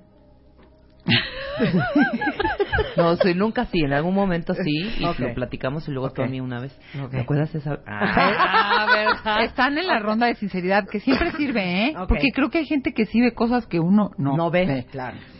Estás paralizado y no puedes tomar acciones para mejorar tu situación. Hay veces que sabes que tienes que tomar una decisión, que te tienes que mover del lugar y te pasmas. Sí, Tienes no. sentimientos fuertes que se apoderan de ti y no te dejan tener la vida que quieres tener, porque me da miedo, porque me da tal rabia tal cosa, entonces me la paso peleándome, pero tampoco logro lo que quiero, o porque me derrumbo tan fácil y me pongo a llorar, ¿no? Eh, estás paralizado ya.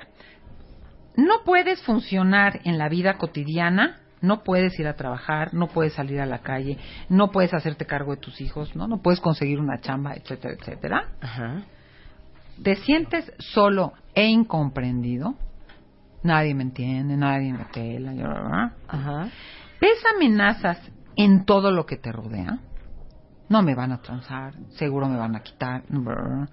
Si digo tal cosa va a pasar. Bueno, pues si juntas varias de estas, habría que cuestionar qué grado de malestar manejas. Porque quiero decir ¿cuántas son varias de estas? espérate, ¿Cuántas son varias de estas? Ahora dice aquí si el resultado. Si tienes dos o tres sís, por un periodo de al menos tres meses, necesitas tomar acción y pedir ayuda. ¿Cuántos sí tuviste? ¿Me das Marta? cita? ¿Qué tanto pusiste, Güey, hija? Que tengo no siete entiendo. Tengo siete sís. Pero espérate, no es, o sea, esto es... Te lo juro pero que puse muchísima bien. atención, Tere. El rollo no es que hoy siento apatía, es una constante. En, un- en no, unos no, meses. no, no, a ver, meses. dice aquí, En unos meses. ¿No puedes disfrutar las cosas buenas que te pasan? Ay, puse yo- que sí. Si Sí puedes. disfr- disfrutar. Ah, no, puse que no. No puedes No disfrutar. puedo. ¿No puedes? No puedo. O sea, pusiste, no, por, claro, pusiste sí, estoy, no, estoy pues de sí. acuerdo, sí. No, pues sí. No Pues sí, puedes no puedes disfrutar las ya estamos regañándola la pobre. estoy No, madres todo el día. No, estás histriónica ahorita. No, no, ya, ya, bueno, a ver, hagamos una no pausa es de ahorita, histérica, es histriónica. di- discutimos. Estamos de regreso en W Radio como ca- urracas las tres discutiendo el punto Ajá. de que a mí me salieron siete sís en el examen de saber si necesitas regresar a terapia o ir a terapia por primera vez con T de días. Yo ya le pedí cita. Claro que me salieron siete Y no es que nos estemos mintiendo unas a otras, No. pero perdóname, hija, o sea, tú- Oye, yo no disfruto las cosas como antes. Fíjate que porque quiero- tengo tanto trabajo, tanto estrés, tanta carga, tanto Ah, bueno, cansancio. hija, pero sí, entonces yo tampoco. No, Ah, bueno, no no, pero a ver, no, no, no, no es mentiroso. Es a ver, espere, por orden. Es diferente que te Está la digan, ronda de vamos a sinceridad aquí a todo lo que Espérame, da, espérame, espérame. Yo- sinceridad. que diga, que diga Rebeca, teoría. por favor. Rebeca habla, por favor. Es diferente que tú, sí, claro, cuando tenías 20 años y me diste a meterte en una disco que igual era lo máximo, que ahora te digan, vamos a una disco, yo no lo disfruto igual. No, hija. Sí, oye, te fue impresionante en la conferencia de Zacatecas, no sabes qué contentos estuvieron. Ajá. Es una cosa buena. Sí, claro. Yo contesto, bueno, por eso. Entonces, ¿qué vamos a hacer el viernes en Toluca? Claro, No. tú te vas poniendo retos más fuertes, que Claro. te desafían más y que te representan una satisfacción, que ya ciertas cosas conquistadas, por bien que te salgan, en su intensidad Sí. y acostumbrada a la adrenalina, ya no les reportan lo mismo. Claro. Esa es una cosa que creo que hay que entender como cambio de la vida, porque lo que te hacía gracia, hija. normal. Ahora, ahora, Marta que dice que lleva 18 años.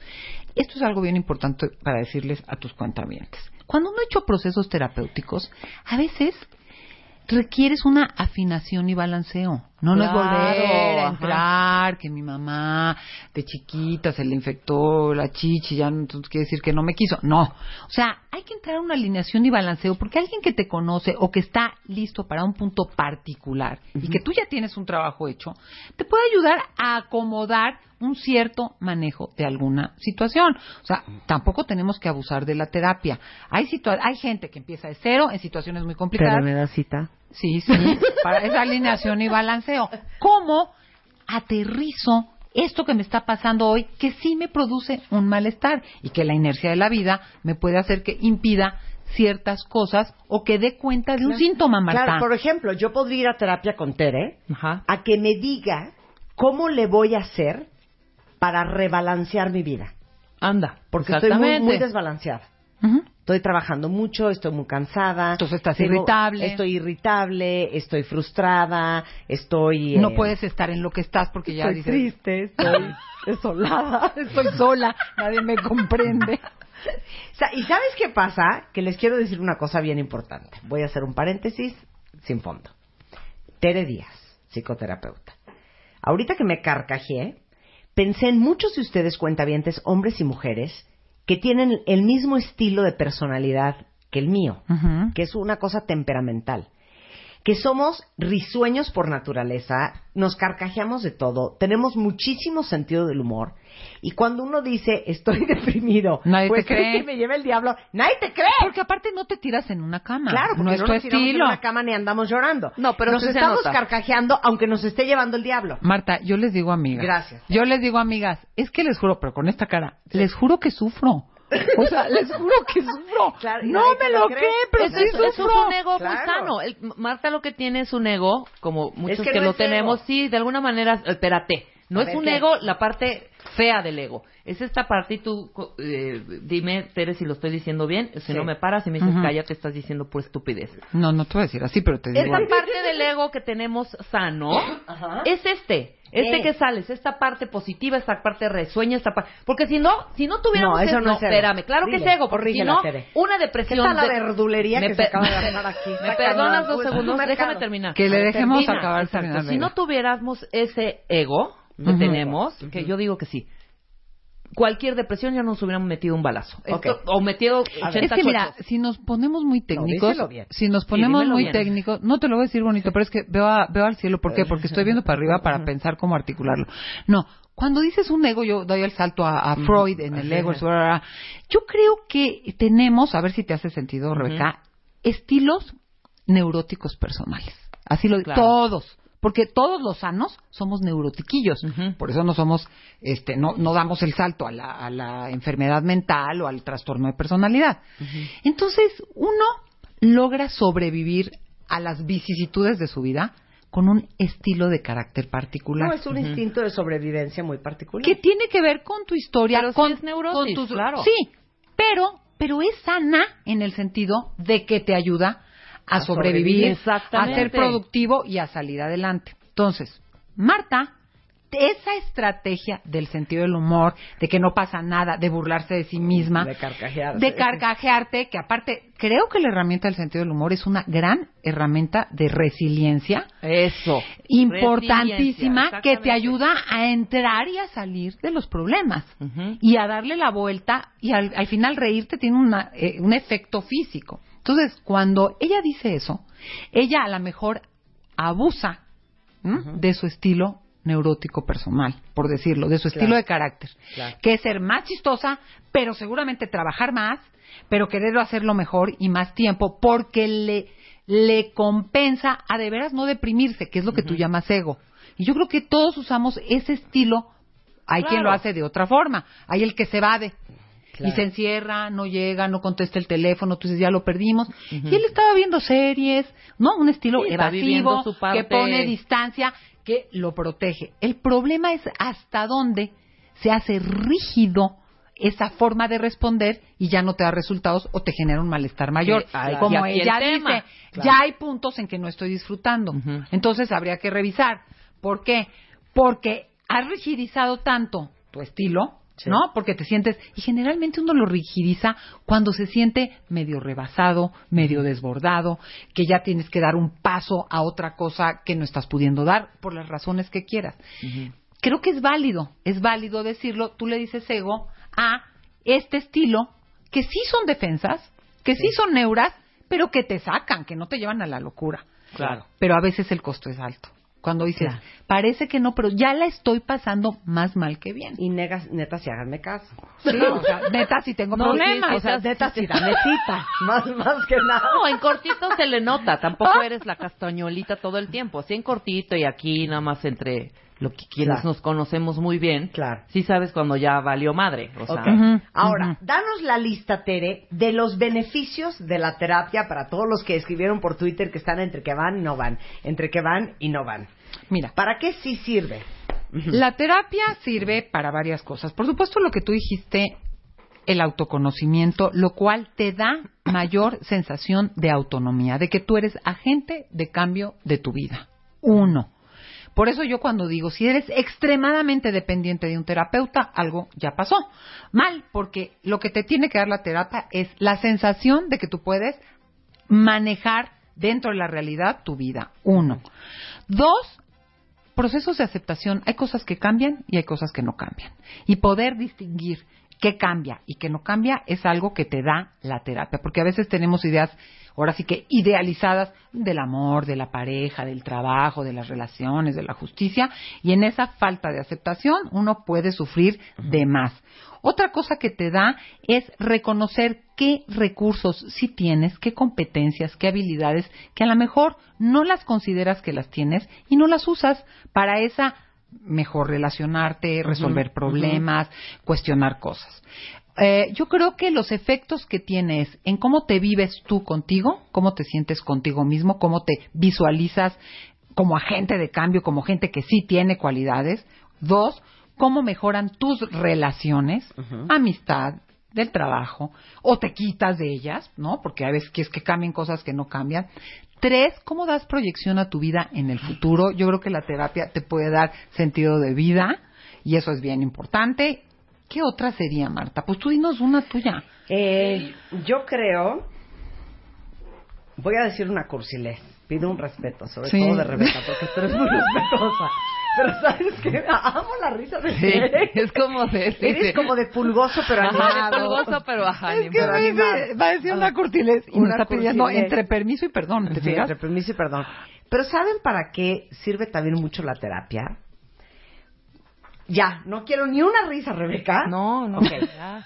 Para entender qué heridas traes Ay, claro. de la infancia Ay, no, no vamos a reír. no. y cómo se te manifiestan en tu edad adulta y cómo por las heridas que traes, traes conductas que no son tu yo puro, que son aprendidas, que vienen del miedo, que vienen de creencias o de expectativas que tenían sobre ti y que no te dejan desarrollar, no quiero cara de que cursi, No, ¿eh? no, no. Tu potencial. pero vas muy todo bien, tu vas muy bien. potencial y toda la perfección humana con que nacimos y que nos fueron descomponiendo nuestros papás y todos nuestros familiares conforme íbamos creciendo. Diez, no me voy a reír. Es Muy más, bien lo que yo dije. Muy Muy bien, pero te agrego algo. Tú Sí. dime, después de todo el rollo que yo me eché antes, del estilo neurótico, del carácter, del estilo caracteriológico personal, para no decirlo tan dominguero, corresponde a cómo tapas esas heridas y las sobrellevas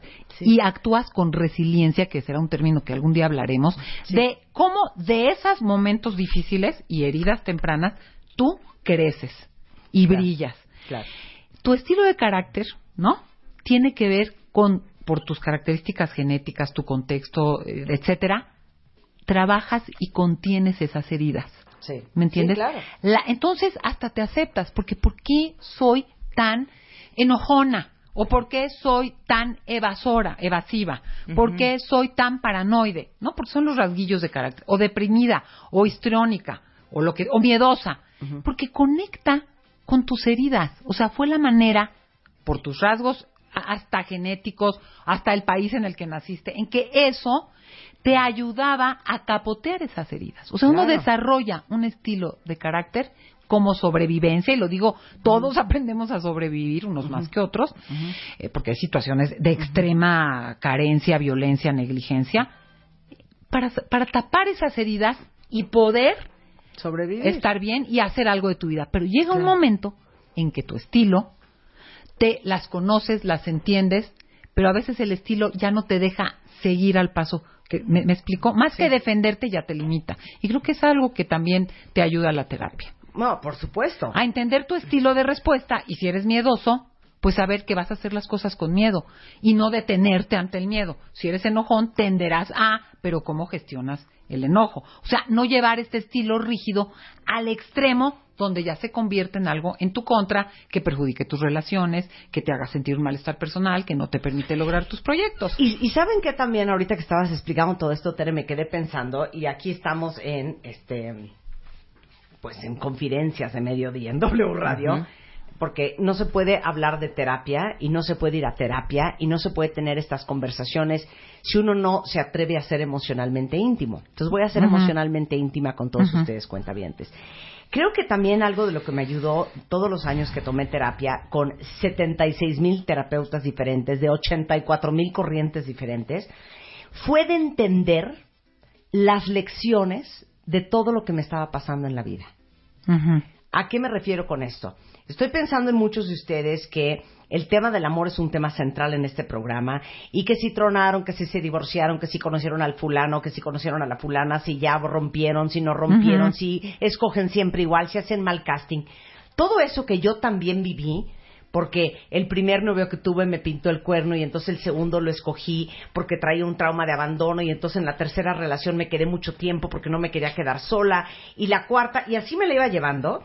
Y todos esos noviazgos que yo viví y todos los procesos emocionales de mi carrera profesional, cómo tomé las decisiones, cómo ponía en perspectiva todo lo que me pasó, gracias a los terapeutas que tuve en mi vida, me ayudaron a darle contexto y a sacar de mis vivencias personales lecciones de vida que me fueron haciendo crecer, desarrollar el lado más sano en mí y el día de hoy tener una vida Desbalanceada, Tere Díaz, quiero cita. pero una vida Con muy muchas rica, conquistas, con, con muchas, muchas conquistas, conquistas muy muy personales, este, muchas saneaciones, ¿no? O sea, como mucha limpieza y depuración de traumas y rollos y malas conductas y patologías y patrones repetidos, que sin eso no hubiera estado donde estoy hoy. Mira, te escucho, Marta, y gracias, acabo de subir ¿Sientes una un frase. No, no, te voy a ¿Una decir, es que lo que dices es ¿Un muy importante. Sí, todo ¿Una sí. Todo sí. Todo sí, pero es que lo dices muy bien. Mira, subí una frase que desafortunadamente sé que empieza con B, la persona que la dijo, y no me la sé, porque soy muy mala para esas cosas, pero dice esto. Prueba de nuevo. Fracasa otra vez. Fracasa mejor. O sea, la vida es cometer errores. Si tú lo ves como qué mal, como no pude, como, como la regué otra vez, y no haces un aprendizaje de eso, que tiene su costo, que tiene su dolor, pero que no hay otra manera de hacerlo, y de ahí aprendes. Y al final, con todos los malestares que tienes, estás en un lugar y has logrado cosas personales, de trabajo, familiares, que te reportan una satisfacción. Por eso un día hicimos una cosa padrísima aquí en el programa, que era una oda o un homenaje en vida a todas las personas que han pasado por nuestra vida, desde parejas hasta jefes, hasta familiares, porque si uno sigue clavado en es que este güey es un perro y me hizo una patanada y me pintó el cuerno con esta vieja y esta vieja me dejó porque yo no tenía varo y este jefe me trató como un miserable perro y entonces me tuve que cambiar de chamba y me despidieron de tal compañía. Si uno lo vive con la tragedia, pierdes la oportunidad de crecer. Nosotros deberíamos estar tan agradecidos con el patán, el infiel, el borracho, el mentiroso, el mal amante, el mal besador, el mal jefe, el que te corrió, el que te maltrató, porque si uno hace su chamba de aprender para qué me mandó la vida a esta fulana y a este jefe y a esta jefa, gracias a ellos puede ser una mejor persona el día de mañana. Y estás donde estás. La tragedia es Cuando que te no aprendes. todas estas cosas y no aprendas nada. Por no eso, nada, prueba claro. otra vez, fracasa de nuevo, pero fracasa mejor. Claro. Y, y algo importante, tú dices las culpas que le echas a la demás gente, pero las que uno se echa, ¿cómo lo escogí? ¿Cómo no lo vi? ¿Cómo me conformaba con eso? Yo siempre digo, uno empieza la vida con un juego de cartas. Hay quien es muy afortunado y tiene una variedad, hay quien tiene dos o tres. Y uno juega con las cartas que tienes. Uno hacemos lo que podemos hacer con las características que tenemos. Entonces, ¿cómo puedo yo pensar hoy, 20 años después, qué hubiera hecho, que no le dije? Pero esto de prueba de nuevo, fracasa otra vez, fracasa mejor, es irme haciendo más cartas para jugar. Entonces tu juego va a ser mucho más rico. Entonces ya no vuelvas a hacer la jugadita anterior. Claro. Porque ya te has hecho de otras cartas y tienes muchas más posibilidades de hacer diversos juegos. Dejen de estar tirando el joto si ya traen haces. Claro. Por favor. Entonces ese es el punto. Yo creo que la vida, tú, el, sí, lo que te pasó y culpas al otro y cómo te culpas a ti. No, si yo a mi hija le hubiera dicho, no, si yo no hubiera permitido. Perdón, tenías esas cartas y jugaste lo mejor que pudiste con las cartas que tuviste. El problema es que no se vale, lo que hace mucha gente, quedarme, ah, no, yo tengo tres cartas, yo ya no. Yo ya, yo sabes que ya ni me las quites ni te doy ni ya, ya mejor Sí, no juego. Ya no juego. des, ya no Entonces, juego. eso es lo que no se vale, porque ahí sí te amargas. Mientras que tú dices, oye, caray, y piénsalo cada una de nosotras que estamos aquí, ¿con cuántas cartas empezamos la vida? No, bueno. Perdón, baraj, ya tenemos nuestras barajitas. Yo empecé ¿no? con el Joker. ya. De hecho, A mí yo ni me que- solo un Joker. Y pregunté que querían qué era. una mano. y pregunté que qué era. Claro, pero imagínense cuántas cartas adicionales nos ha dado cada relación fallida, cada corrida de cada chamba, cada momento de crisis en la vida. Pues vas teniendo un arsenal. Yo siento hoy que yo ya te traigo cinco barajas, bien. Fíjate. Cinco barajas Fíjate. completas. Si la vida te da limones, uno arranca con, hay quien arranca con un tutti frutti. Pero Claro. si la vida te da limones, te, je- te quejas de que te falte el azúcar, haces limonada o te amargas. ¿No? O sea, yo tengo estas, ¿cómo juego mis cartas? Y creo que eso es central. Y en, cerrando, no sé si estoy El tema de cerrar. terapeuta, sí. No, uno, la terapia te ayuda a aumentar tus cartas y a jugarlas mejor. ¿No? Claro. Eso es central. La terapia te ayuda a reconocer qué cartas tienes, cómo las estás jugando y, y, y mejorar tu juego. Sí. Lo cual te abre puertas en la vida, en las relaciones y en la realización personal. Punto. Entonces, ahí les va una bonita analogía. En vez de estar de, no, güey, es que no sabes cómo me cortó, se me hace cañón, güey. O sea, nunca volvió a aparecer. Dejen de estar llorando y recojan las cartas. Exacto. Claro. Recojan sus cartas. Ya luego lloran, pero recogen sus cartas. Y te digo otra, y se vale decir, yo con esta carta ya no juego. Claro. Esta ya, ya, pa' acá la pongo, ¿no? O, o ahí la tengo para ver dónde.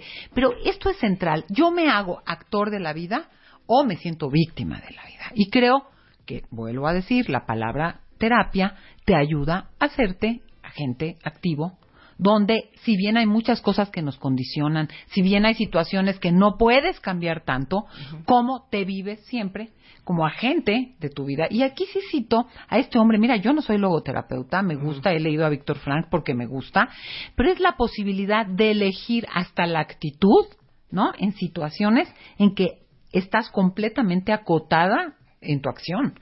Creo que esa libertad máxima de decir yo elijo si de aquí hago un amigo, si aquí me amargo, si de aquí aprendo, es una libertad que no te pueden quitar nadie. Y creo que desarrollar esas competencias pues requiere, oye, si uno va al gimnasio, yo no voy porque si el infierno existe, ha de ser un Sport City, no puedo.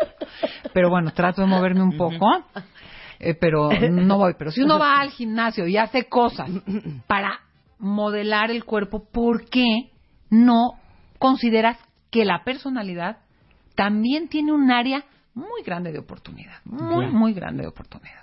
Ay, Tere, cómo nos reímos cada vez. De las desgracias, ¿verdad? De las desgracias. Es muy divertido. tema, No, me encanta eso de que uno decide cómo quiere vivir cada experiencia. Y- y cómo eso juegas- no cómo te lo juegas quita tus nadie. cartas. Tere Díaz sí va a dar consulta, cuenta bien, sí les va a dar cita. Pero no solo yo, Marta, te quiero decir algo. En Psicoterapia en la Montaña tenemos un equipo de terapeutas que son todos especialistas con maestrías, no, no, no estudiantes que están aprendiendo, que pueden atender en todas las zonas de la ciudad, en el 55, 50, 51, 18. Psicoterapia La Montaña te puede facilitar un terapeuta que te acompañe en el proceso que estés viviendo. Te queremos. Hacemos un corte y regresamos, no se vayan. Ahora en Spotify. Salud, amor, neurociencia, inspiración. Los especialistas, los playlists, los matamestas y los mejores temas. Marta de Baile llega a Spotify. Dale play. Este mes, en Revista MOA, Carla Sousa, a carcajadas. Nos cuenta del amor, la pérdida, la chamba y ser mexicana en Estados Unidos. Y de ahí nos agarramos para decirte todo lo que reírte hace por ti, desde salvarte de un infarto hasta conseguir el amor. Además, las cinco reglas de oro para que las peleas con tu pareja sirvan de algo. Cómo pedirle salario emocional a tu jefe, qué hacer si alguien cercano tiene depresión o ansiedad y cómo comer todos los nutrientes que necesitas antes de las 9 de la mañana. MOA Septiembre. Salud física, salud emocional y muchas carcajadas. Una revista de Marta de Baile.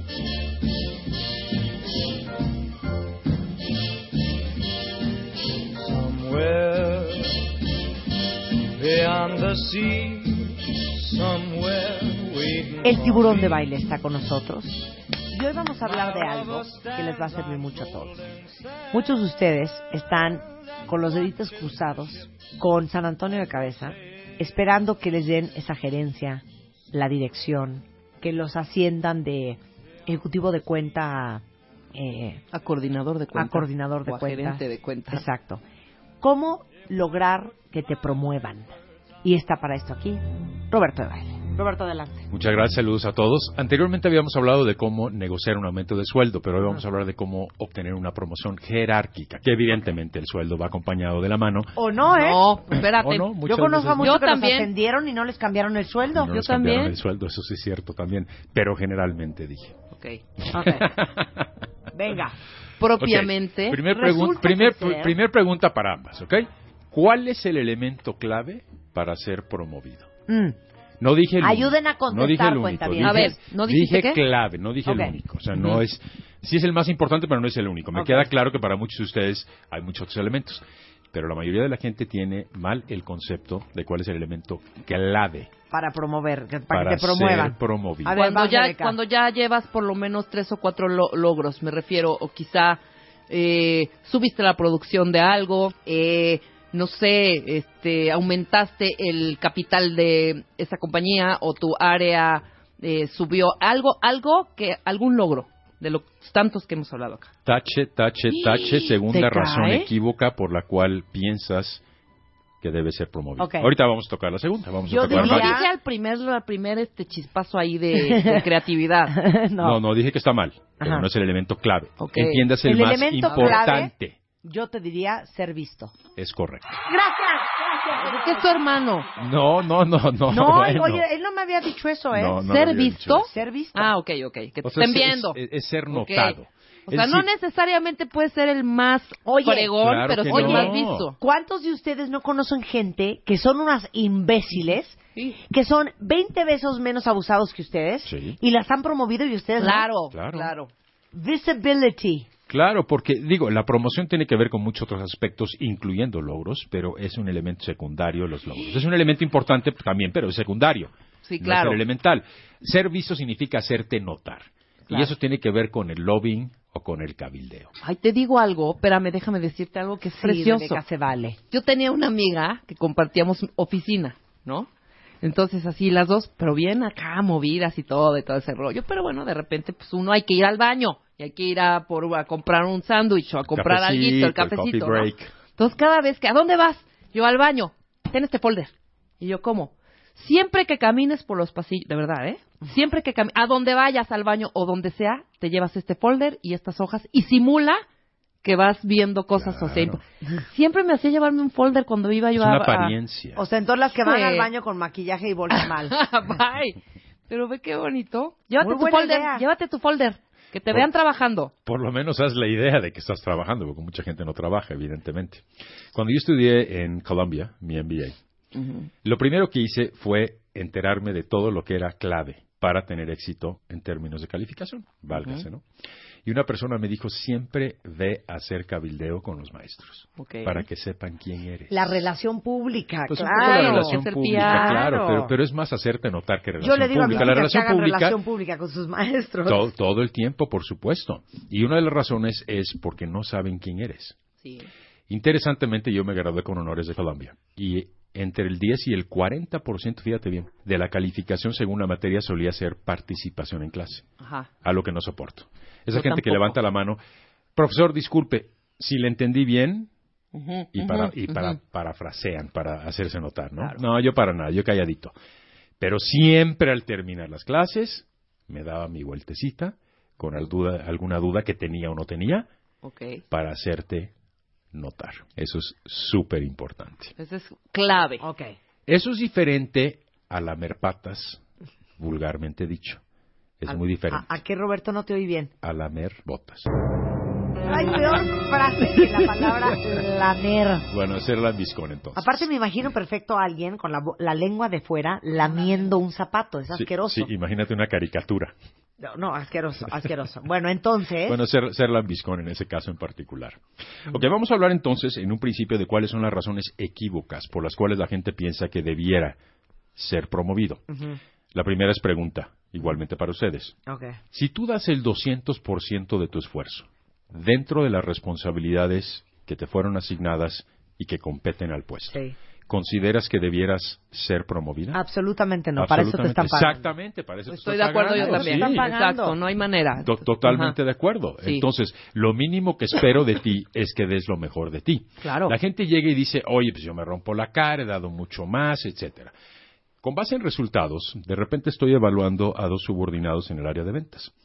Y uno de ellos me indica que ha visto 100 clientes a lo largo del año. Ajá. Y yo le pregunto, ¿y cuántas cuentas ha cerrado? Cero. Ok. Oye, pero fui, regresé, generé 100 prospectos. Sí, lo cual no se tradujo En dinero. claro, en lana, punto. Hay Ya otra, hay que visitó 50 clientes y que cerró 5 cuentas, más allá de cuánto representaba el monto de los ingresos. Y entonces a esa persona le reconozco, no necesariamente la promuevo, pero sí le reconozco. Y el otro se queja.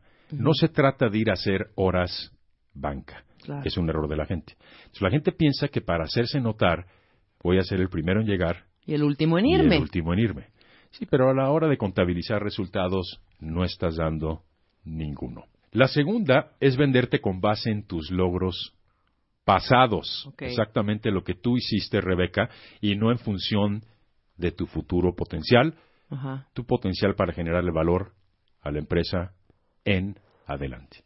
Que tus logros son importantes, pero es lo mínimo que espero de ti. Pues sí, claro. y es eso se vincula a la primera pregunta. Pues sí, Fuera de que hay un esquema variable de comisiones, que generalmente suele ser el área de ventas, en algunos casos producción, de acuerdo a la capacidad instalada. Pues para eso te pago. Pues sí. Es, es obvio. Pero Entonces, bueno, mucha por gente ejemplo, dice, he logrado, he logrado, he hecho, he contribuido. Pues, ¿Y entonces qué? ¿Te lo voy a pagar retroactivo? Pero estás de acuerdo que hay también algunas aportaciones que son totalmente extras y que no venían, no que no vengan by the book o en el libro o en, porque a mí me choca que esto ya no me corresponde, ya no lo voy a hacer. No. Es Pero- una terrible actitud de la que vamos a hablar y me queda pero, claro. pero hay cosas que haces por generar tanto que la compañía crezca y que la imagen también esté por todos lados. Y lo haces y quizá esa no necesariamente sea tu trabajo. ¿Sí me explicó o no? Sí, sí, estoy de acuerdo, pero entonces estamos tocando un punto importante a diferencia de en este momento, que es cómo obtener una promoción jerárquica. Ok. Es válido que yo te compense, que te premie, que te recompense con base en ese esfuerzo adicional a través de un bono, a través de una gratificación, a través de un premio, que en inglés se llaman spiffs. Spiffs. O sea, spiffs es una recompensación no monetaria. O sea, te puedo dar un estéreo, te puedo dar un viaje, etcétera. Pero coche, con base una casa, Pues te- si, es Coche una, con ri- si, es una, si es una rifa, tal vez. Si eres expatriada, sí. una Dejen casa en. ¿no? Si eres-. Si expatriada, sí. Pero, el pu- pero el punto aquí es, tus logros están generando más valor a la empresa, lo cual significa que vales más. Pero eso implica que debieras ser promovida. Pues así como me lo estás planteando, ¿no? Obviamente no, por supuesto que no. Te lo puedo recompensar, más no promover. Entonces hay elementos clave en esto. Ajá. Tercero, usar tu antigüedad en el puesto en la empresa Tampoco. para ser promovido. Claro. Absolutamente Oye, llevo 15 no. años aquí Y no me me han subido el sueldo. Y como que, ¿por qué no? A ver, haz una reflexión y piensa en qué te compete ser gerente o no. Claro. Platico que yo tenía un subordinado gerente, yo en posición de director, que tenía un subgerente a su vez en un área bastante técnica, en lo que es función de crédito y demás. Se va un, el, el director de promoción y nombran a este gerente de esta área como gerente de ambas áreas. Llegó un momento en que su carga de trabajo era demasiado y mi vertical en Estados Unidos me dice, ¿por qué no promovemos al subgerente de esa área a gerente? Quien tiene 20 años de conocimiento técnico en la empresa. Le dije, absolutamente no. Y me dijo, ¿por qué no? Le dije, porque no tiene lo que se requiere para ser gerente. Sí. Entre debate, idas y regresos, finalmente me presionan a tal grado de que sí lo vamos a nombrar. Le dije, bueno, si lo nombras en seis meses está fuera de la compañía. Ajá. Y me dijo, ¿por qué? Porque no tiene tablas de gerente. Sí, tú lo puedes entrenar. Yo tengo tiempo para entrenarlo, pero que él me busque. Una cuestión de iniciativa que también vamos a tocar un poquito más adelante actitud, Roberto, también dentro, tú, ¿eh? dentro del tema. No, yo preferiría que lo hubiera movido regionalmente, que le hubieran dado más campo Claro. A nivel territorial que a nivel vertical, porque no tenía la madera para ser gerente. No obstante, cuando no me gerente le dije, búscame continuamente. Quiero ver tu interés en. Ajá. ujú. Desafortunadamente, y esto es una triste realidad, las empresas no te entrenan, no te capacitan para ocupar el siguiente puesto. Sí, ¿no? Y muchas veces te nombran por factores circunstanciales, si tú quieres, pero tienes que aprender de una manera empírica, con ensayo y error. Desafortunadamente, y eso es algo muy importante, tu antigüedad no es un elemento para negociar tu promoción jerárquica. ¿Por qué? Porque entre más tiempo pasa ocurren una serie de fenómenos. La primera es que te especializas demasiado en algo. Sí. Él tenía 20 años siendo técnico, técnico, técnico y técnico. Ya estaba demasiado Sí, ya estaba metido ahí. demasiado especializado. Ahora sácalo y a ver cómo Ahora, le sale ahora el- sácalo y a ver qué tal. Entonces, evidentemente hay un periodo en que si tú no eres promovido a la siguiente jerarquía, mejor vete de la empresa o que te despidan. Ujú. Hay un O sea, sí tiene su tiempo de cocción. claro que tiene, tiene su, su tiempo momento. totalmente. Y entonces la gente Pero piensa, ¿cuál es ese tiempo? no, es que es que depende de la empresa, evidentemente, pero en términos generales puedes pasar un par de años como ejecutivo para subir a coordinador, jefatura o un supervisor. Como supervisor puedes durar otros dos años, subes a gerente. Como gerente sí oscila entre tres y cinco años. Entiéndase naturalmente que entre más subes en la pirámide jerárquica, más tiempo tienes que ocupar un puesto. Claro. Entonces, al principio, si tú eres un ejecutivo y en dos años no has subido, haz una reflexión y la principal reflexión es piensa que te van a despedir o que te vas a ir de la empresa. Hay un banco muy importante, no voy a mencionar el nombre, no tiene caso, pero mucha gente sabrá de este caso, que si tú entras a un área financiera en este banco, si a los cuatro años no te aceptan en una maestría en el extranjero, en una de las primeras diez universidades, en administración de empresas, la empresa te pide que te vayas. Punto. Claro. Ya no eres desarrollable, ese es el punto, ya no eres un talento desarrollable. Y entonces mejor ve pensando. Entonces la gente dice, no fue en esta ocasión, me aguanto. Llevo tres años, llevo cuatro, llevo cinco, me aguanto. Ya se te pasó tu tiempo. Ya no eres desarrollable, ya fuiste etiquetado como que no eres promovible en una empresa. Entonces tu antigüedad no sirve para nada. Claro. Yo llevo 10 años, esta persona lleva 3, ¿cómo es posible que acaba de entrar a la empresa Claro. y ya la promovieron? Claro. Bueno, pues eso no es un argumento. Claro, a ver, ahora, mejor cuestionate ahora. por qué no te están promoviendo a ti en 10 Claro. años. Ahora, ¿Y por qué no, te has ido? no quiero que se me depriman, porque muchos de ustedes cuentavientes a lo mejor llevan 5, 7, 8 años en el mismo puesto. Si hay puestos y hay compañías en donde ya no hay para dónde. Por ejemplo, si tú eres la cabeza del departamento de contabilidad de una empresa pequeña, es muy difícil que acabes siendo el director general, porque tú tienes una especialización muy precisa. O sea, ya no hay para dónde crecer ahí. Habrá más que aprender. Pero Claro. ya para dónde, pa' dónde moverte, pues no creo que de contabilidad te pasen a diseño gráfico. Pero quizá finanzas sí, ¿No? es una, un, un puesto un poco ¿Me, más me amplio. explico? Eso depende mucho, sí, en efecto, de la especialización y es algo que también hay que tomar en cuenta. Sí. Y dos, depende del tamaño de la empresa. Claro. Entonces mucha gente me dice, pues soy director de eso, vicepresidente de, pero es un negocio familiar y el que sigue es el jefe, que es el dueño. Claro. Sí, claro. Me queda claro, pero entonces hay que tomar en cuenta que la promoción jerárquica no solamente es interna, sino también externa.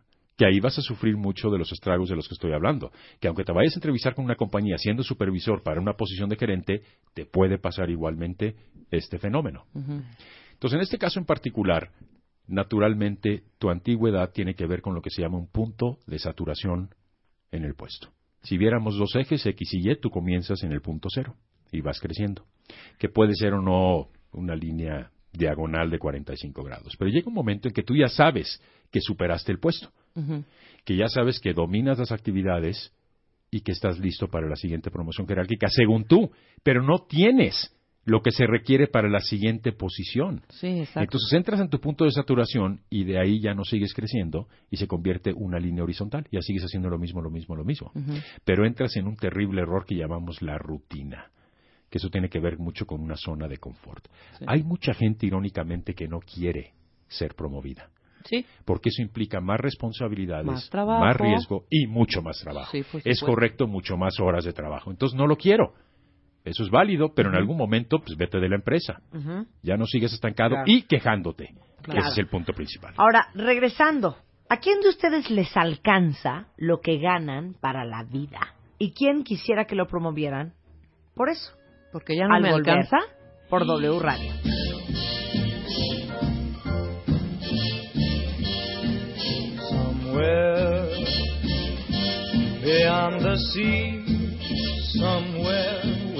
Estamos regreso en W Radio, estamos hablando con Roberto de Baile, el tiburón, sobre cómo puedes obtener una promoción jerárquica, o sea, que te asciendan de puesto. Roberto está haciendo un ejercicio muy interesante que son todas las razones por las cuales normalmente nosotros sentimos que merecemos un aumento o un ah, avance o una promoción jerárquica. Uno de ellos es no me alcanza. Ese es precisamente el cuarto error, equivoco, y previo al corte decías tú, Marta, con cuánto ganas o cuánto gastas. Evidentemente tienes más gastos porque te has casado, porque tienes un hijo, porque sacaste una hipoteca, porque te quieres independizar. Ese es tu problema, no el mío. Yo por qué debo de ir empleador a consentir tus caprichos porque tú te casaste. Claro. Yo no te orienté claro. ni te aconsejé que te casaras. Claro. Ese es un argumento terrible. Pues gasta menos. Es que estoy muy mal pagado, según quién. Y aquí viene una pregunta clarísima. Bueno, la pregunta es para Rebeca. ¿Te consideras justamente compensada? Aguas con la Yo te voy a decir una cosa, Roberto.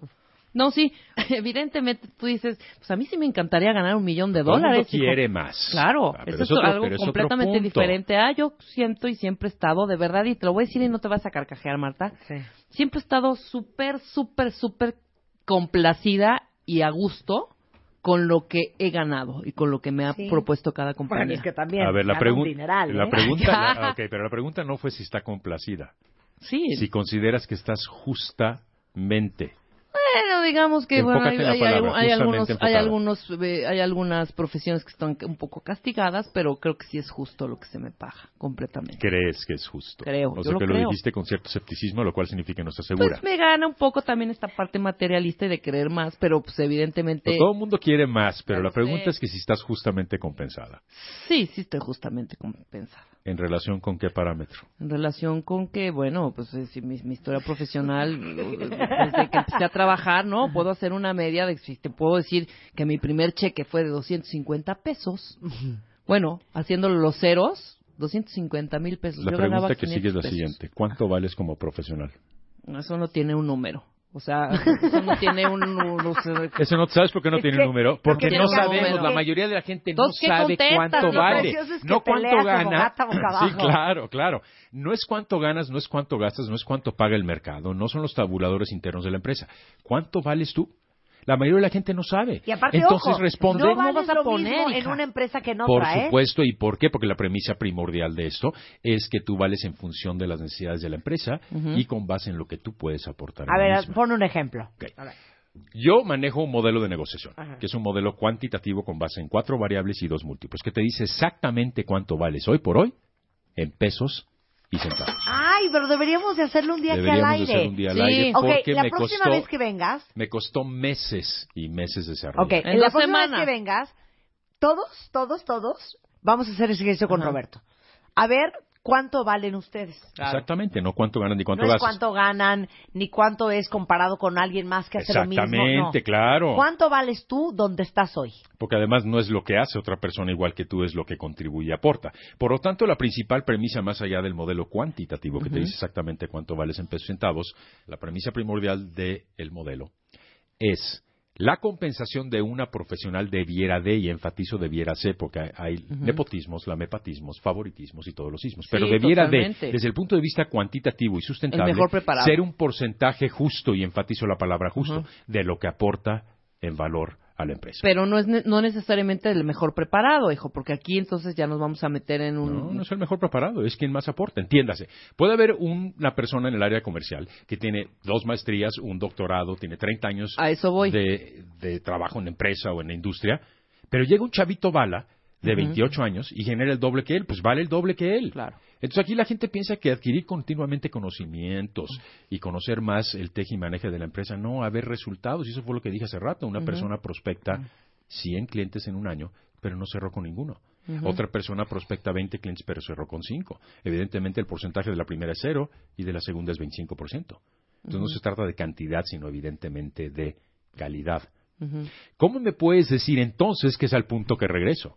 Que tú estás justamente compensada cuando acabo de indicar que la premisa es que una profesional debiera de ganar un porcentaje justo de lo que aporta en valor.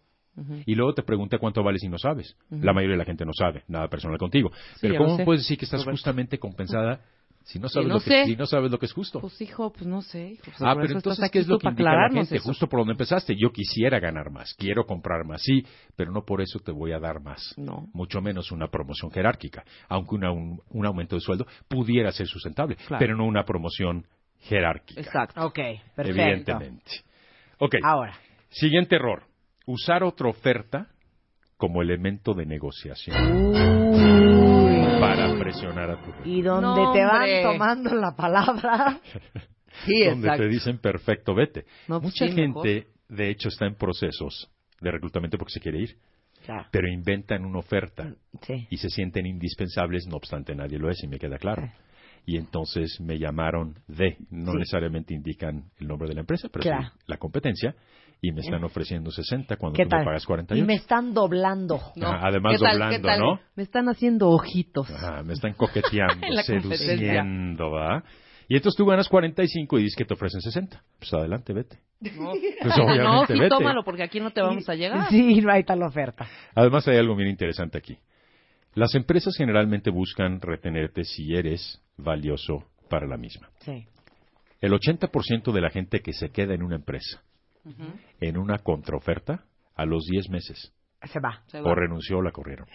¿Por ¿Por qué? qué? Porque es que buscan retenerte, porque te necesitan en ese momento, porque no tienen un sustituto bajo la sorpresa de que tú llegaste a renunciar utilizando otra oferta. Claro. Entonces dicen, lo voy a retener en lo que capacito a alguien más, pero yo ya sé que esta persona se quitó la camiseta de la empresa y ya no le tiene lealtad ni compromiso a la misma. Claro. En cuanto encuentre a tu sustituto, Ay, ya es correcto. muy fuerte. aunque tengas la oferta de 60 mil pesos, Sí.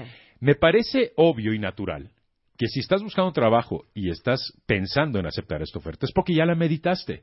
Y entonces los elementos que te orían a irte de la empresa a buscar otra oportunidad no necesariamente son y no solamente son monetarios. Claro. Es obvio, pero no te pongas en una posición de mercenario. Porque aparte les voy a decir una cosa, en la vida hay cosas que no valen lo que cuestan, ¿eh? Te pueden no hay doblar ningún el sueldo, en que otro pague lado. el infierno. Pero la gente se desboca. Hablamos de una gran farmacéutica donde tú ganas 80 y te pagan 120 y te vas de bruces. Y cuando entras eres miserable a los 3, 4 meses. Porque la gente que toma decisiones con base en el dinero se le va a revertir. Además, soy de la siguiente idea. El dinero vale lo mismo. O Si, sea- tú, si tú ganas 50 o ganas 100, es lo mismo para ti. Te voy a decir por qué.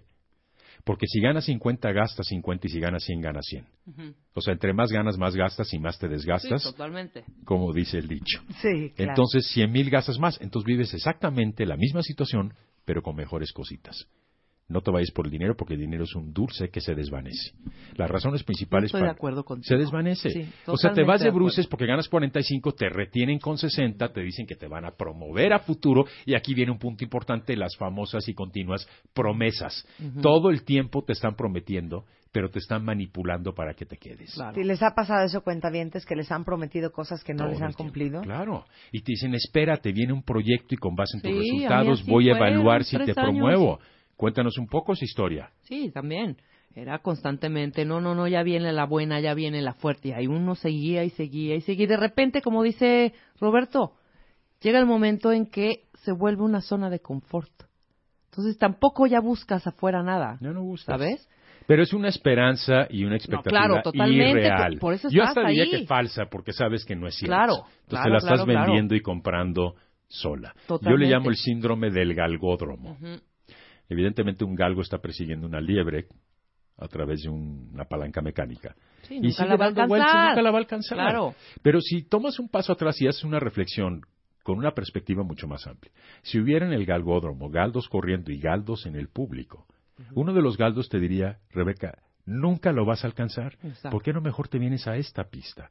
Pero estás tan cegada que dices, espérame, no me distraigas, y sigues dando vueltas. Claro. Ese es un mecanismo real de las empresas para retenerte. Pero en el Ujú. fondo no son honestos y lo saben.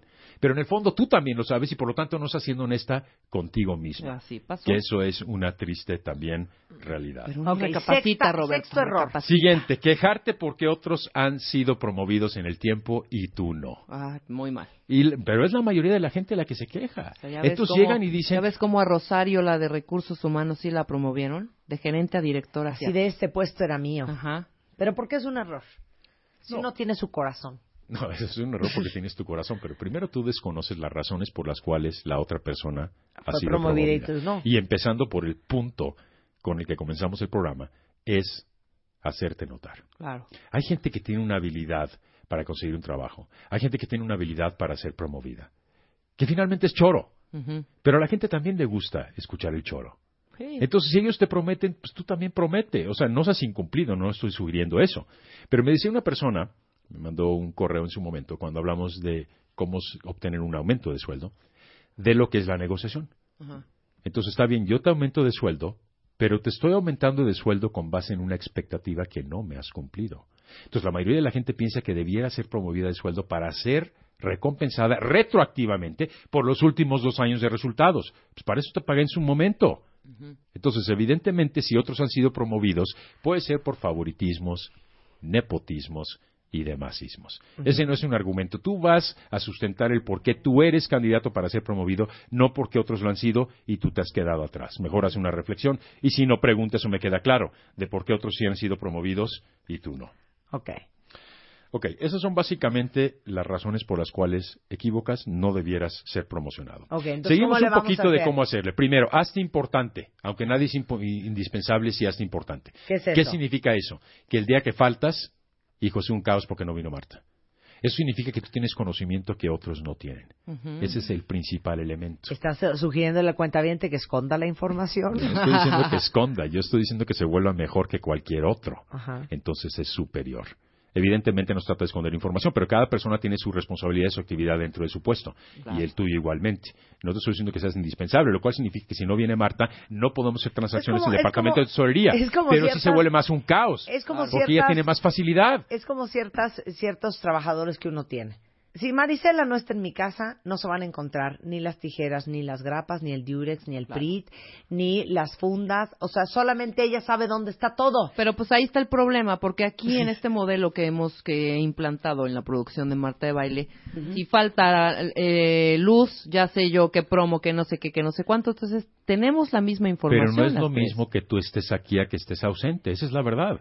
Y si o sea, sí lo pueden hacer, pero lo pueden hacer igual de ágil, igual de bien, sin errores, en el mismo tiempo. Lo cual significa que en el caso que acaba de plantear Marta Marisela no es indispensable. ¿Por qué no lo es? Porque si ella se va o la corre, entrena a alguien más. Pero sí es importante. Porque claro. deslinda responsabilidades de Marta en Marisela que ella no tiene tiempo para llevar a cabo. O sea, ustedes no me necesitan, No, Rebeca. sí, no estoy hablando a Pero nivel sí producción. Si falta Marta de No es baile, indispensable, pero sí es importante. entonces no hay programa. Si es importante, el programa sale. No, pero, ¿por no qué es no es mismo. indispensable? Porque si Marta se fuera del programa y tú pasas a la producción de otra locutora, quizá no con el mismo éxito, Claro. pero esa persona va a tomar la cabeza del micrófono.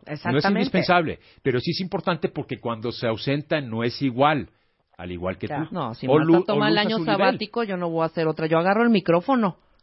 No voy a estar yo ahí agarreando a Ya otra sé, pero locutora. no es igual. No estoy o diciendo que sea conductora. peor o mejor. lo que te Exacto, estoy ya te es que no es entendimos. Estamos igual. bromeando. Claro, de alguna manera tienes una marca, una estampa. Entonces, ser importante. Exacto. Ok, tenacidad muy importante a su vez. ¿Cómo es tenacidad? Si fallas, reflexiona sobre el por qué no tuviste la promoción, mejora y sigue intentando, pero cambia. Marta ha dicho, naturalmente en el pasado, importante, si sigues haciendo lo mismo y esperas resultados diferentes, vas a fallar. Totalmente. Entonces, haz una reflexión de cuando no te promueven, del por qué no fuiste promovido y pide retroalimentación. Muchas veces no te van a dar una razón, Claro. porque como indiqué anteriormente, las promociones se basan en favoritismos.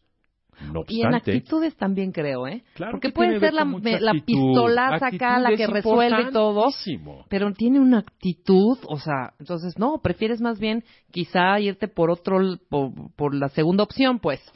Que es igual de chi- dicharachero, igual no tan eficiente, pero tiene más empatía. No Mucho sé. más. Relaciones interpersonales son clave en ese respecto como un elemento básico. Claro. Mira, yo recuerdo que cuando trabajaba en una empresa multinacional hace como unos 10, 11 años, en Nueva York, que es donde estaba el corporativo, había un vicepresidente.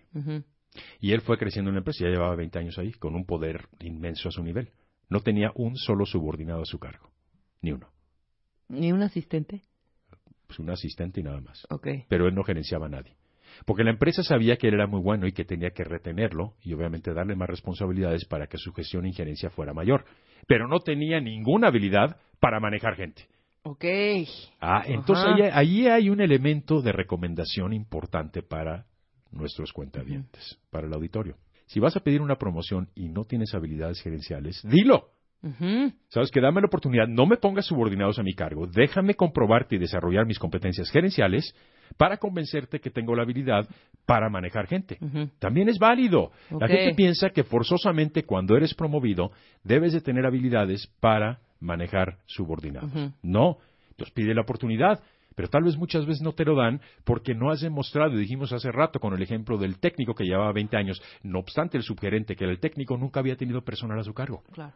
Entonces dame la oportunidad, pero no me pongas gente que me reporte en lo que te demuestro. Porque muchas veces cuando te promocionan te están dando un derecho que aún no te has ganado. Eso es clave que lo diga. Cuando te promueven te están dando un derecho que aún no te has ganado. Te están poniendo a prueba. Claro, Tú no hasta has que demostrado, claro. Entonces tú llegas y te quejas, yo soy el candidato ideal para que me promuevan. ¿Con base en qué? Sí, si a no, ver, ¿qué has si no has demostrado? pisado ese puesto. Ni Ajá. siquiera, ni siquiera has pisado ese puesto. Y esto nos lleva al siguiente punto que es clave. Cambia tu mentalidad para que pienses como el nivel siguiente. Ok, claro. Entonces, si sigues pensando como un ejecutivo de cuenta, por Sí, maravillosos olvídate de la resultados que tenga- dirección. olvídate de la, de la coordinación, de la jefatura, de la supervisión, porque no estás pensando como un supervisor. Todos tus argumentos me los estás vendiendo, como lo indicamos anteriormente, con base en el pasado. Dentro del punto de hazte notar, una recomendación, usa reportes periódicos para mostrar tu contribución de beneficios o de valores a la empresa. Es decir, documenta tus logros periódicamente, que puede ser cada trimestre, y asegura que tu jefe lo Los reciba, lea.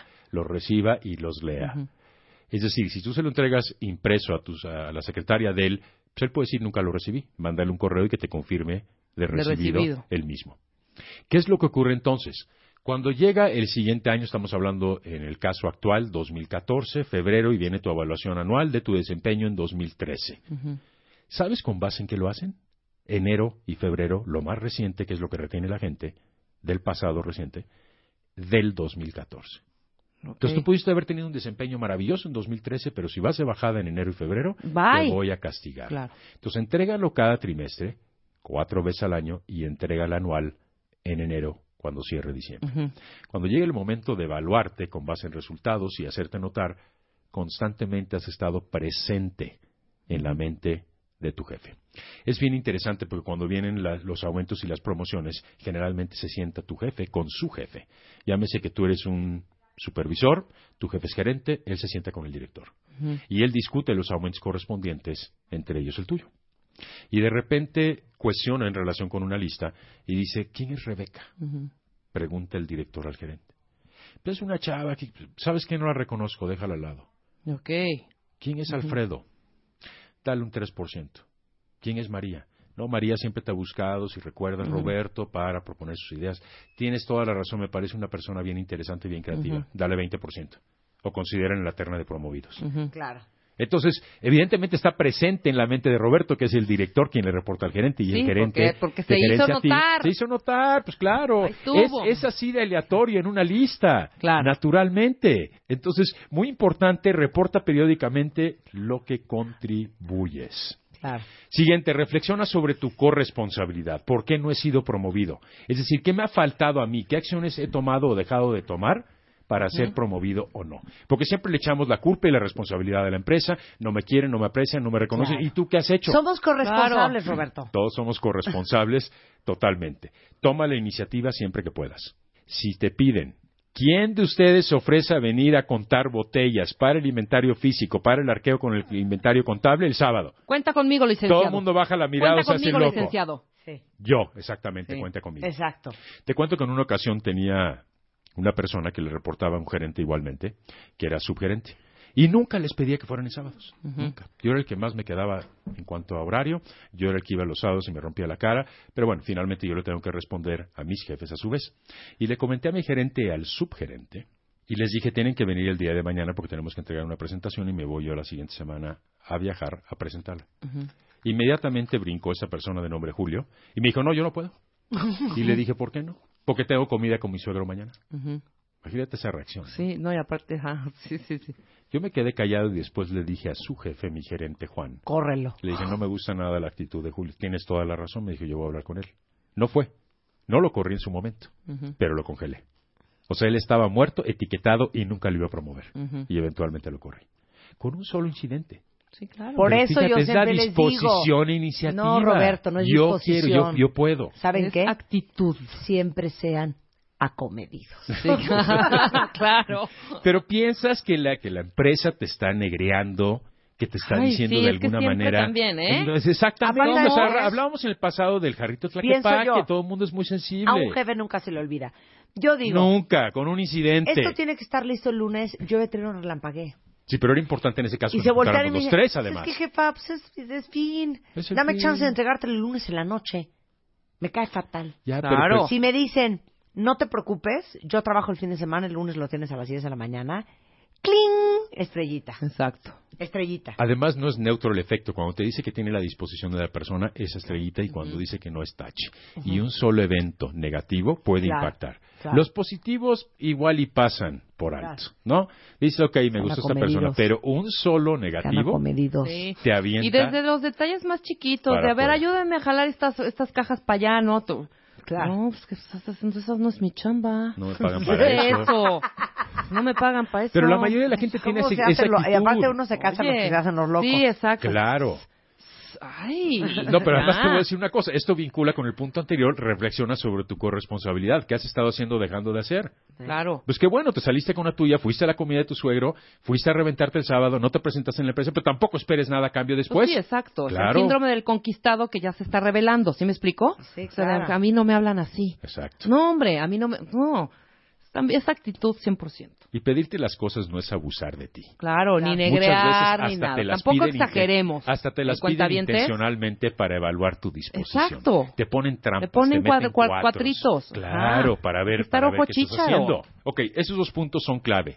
Capacítate en el desarrollo de tus, competen- de sus, de tus habilidades perdón, humanas y no solo técnicas. Sí. La gente piensa que entre más se especializa en un área, sistemas, contabilidad, entre más conocimientos tiene un diplomado, un curso, más apto está para la siguiente promoción. No, Claro. más técnico te vuelves en tu puesto. Ajá. Y entonces ahí te voy a dejar. Entonces, habilidades humanas son importantes, entre ellas liderazgo, desarrollalo, es importante en cualquier promoción jerárquica donde vas a supervisar a gente, Claro. trabajo en equipo, por supuesto, manejo de conflicto, toma de decisiones, demuestra que las sabes no nada más tomar, sino también defender. Claro. Entonces yo le digo mucho a la gente, ya no estudies más ese tema, ya.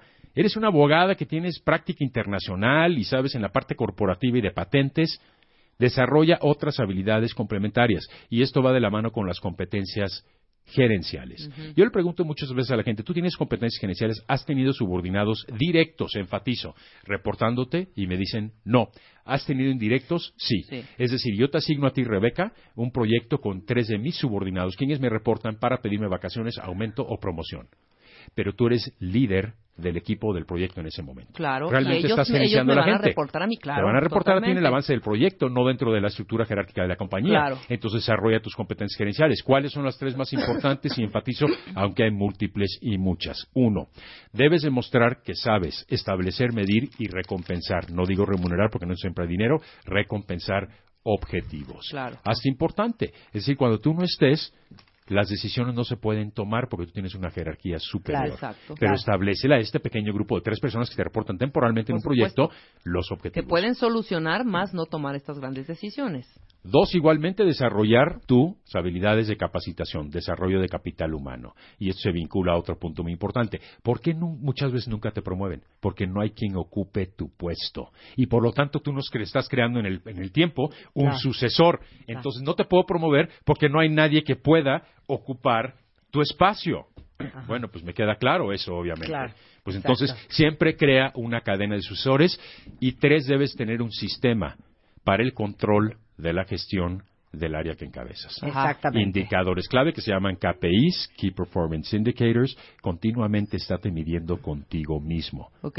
y qué es lo que debes de corregir. Por último, punto clave, crece en espectro, no solamente en escala.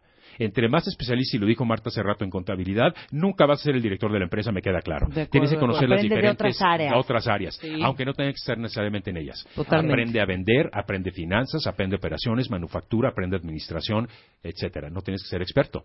Claro. Henry Ford en su momento tronó más de 10 empresas y se pudo dar el lujo porque era putrimillonario. Claro. Pero llegó un momento en que dijo, yo no puedo hacer todo, ni soy el conócelo todo. Claro. Pero sí voy a aprender de todo y voy a contratar a la mejor gente en cada ramo. Tony Robbins, que bien sabes quién es, el contador le bajó millones de dólares. No.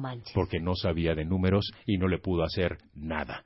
Volvió a levantar su negocio y dijo, nunca vuelvo a confiar mis números en nadie. Bueno. Clave. ¿Dónde te encuentran para todo este entrenamiento? Para que Todo el dejes- entrenamiento para una promoción y para que crezcan. Desde ahorita para empieza a planear les tu carrera. la máquina. Teléfono 52 94 17 77. Repito, 52 94 17 77.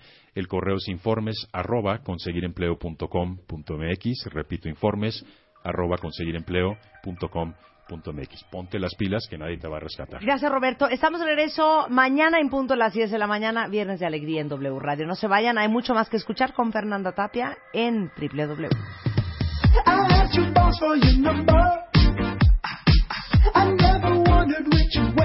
go. Marta de Baile, ahora en Spotify. Salud, amor, neurociencia, inspiración, los especialistas, los playlists, los matamestas y los mejores temas. Marta de Baile llega a Spotify. Dale play.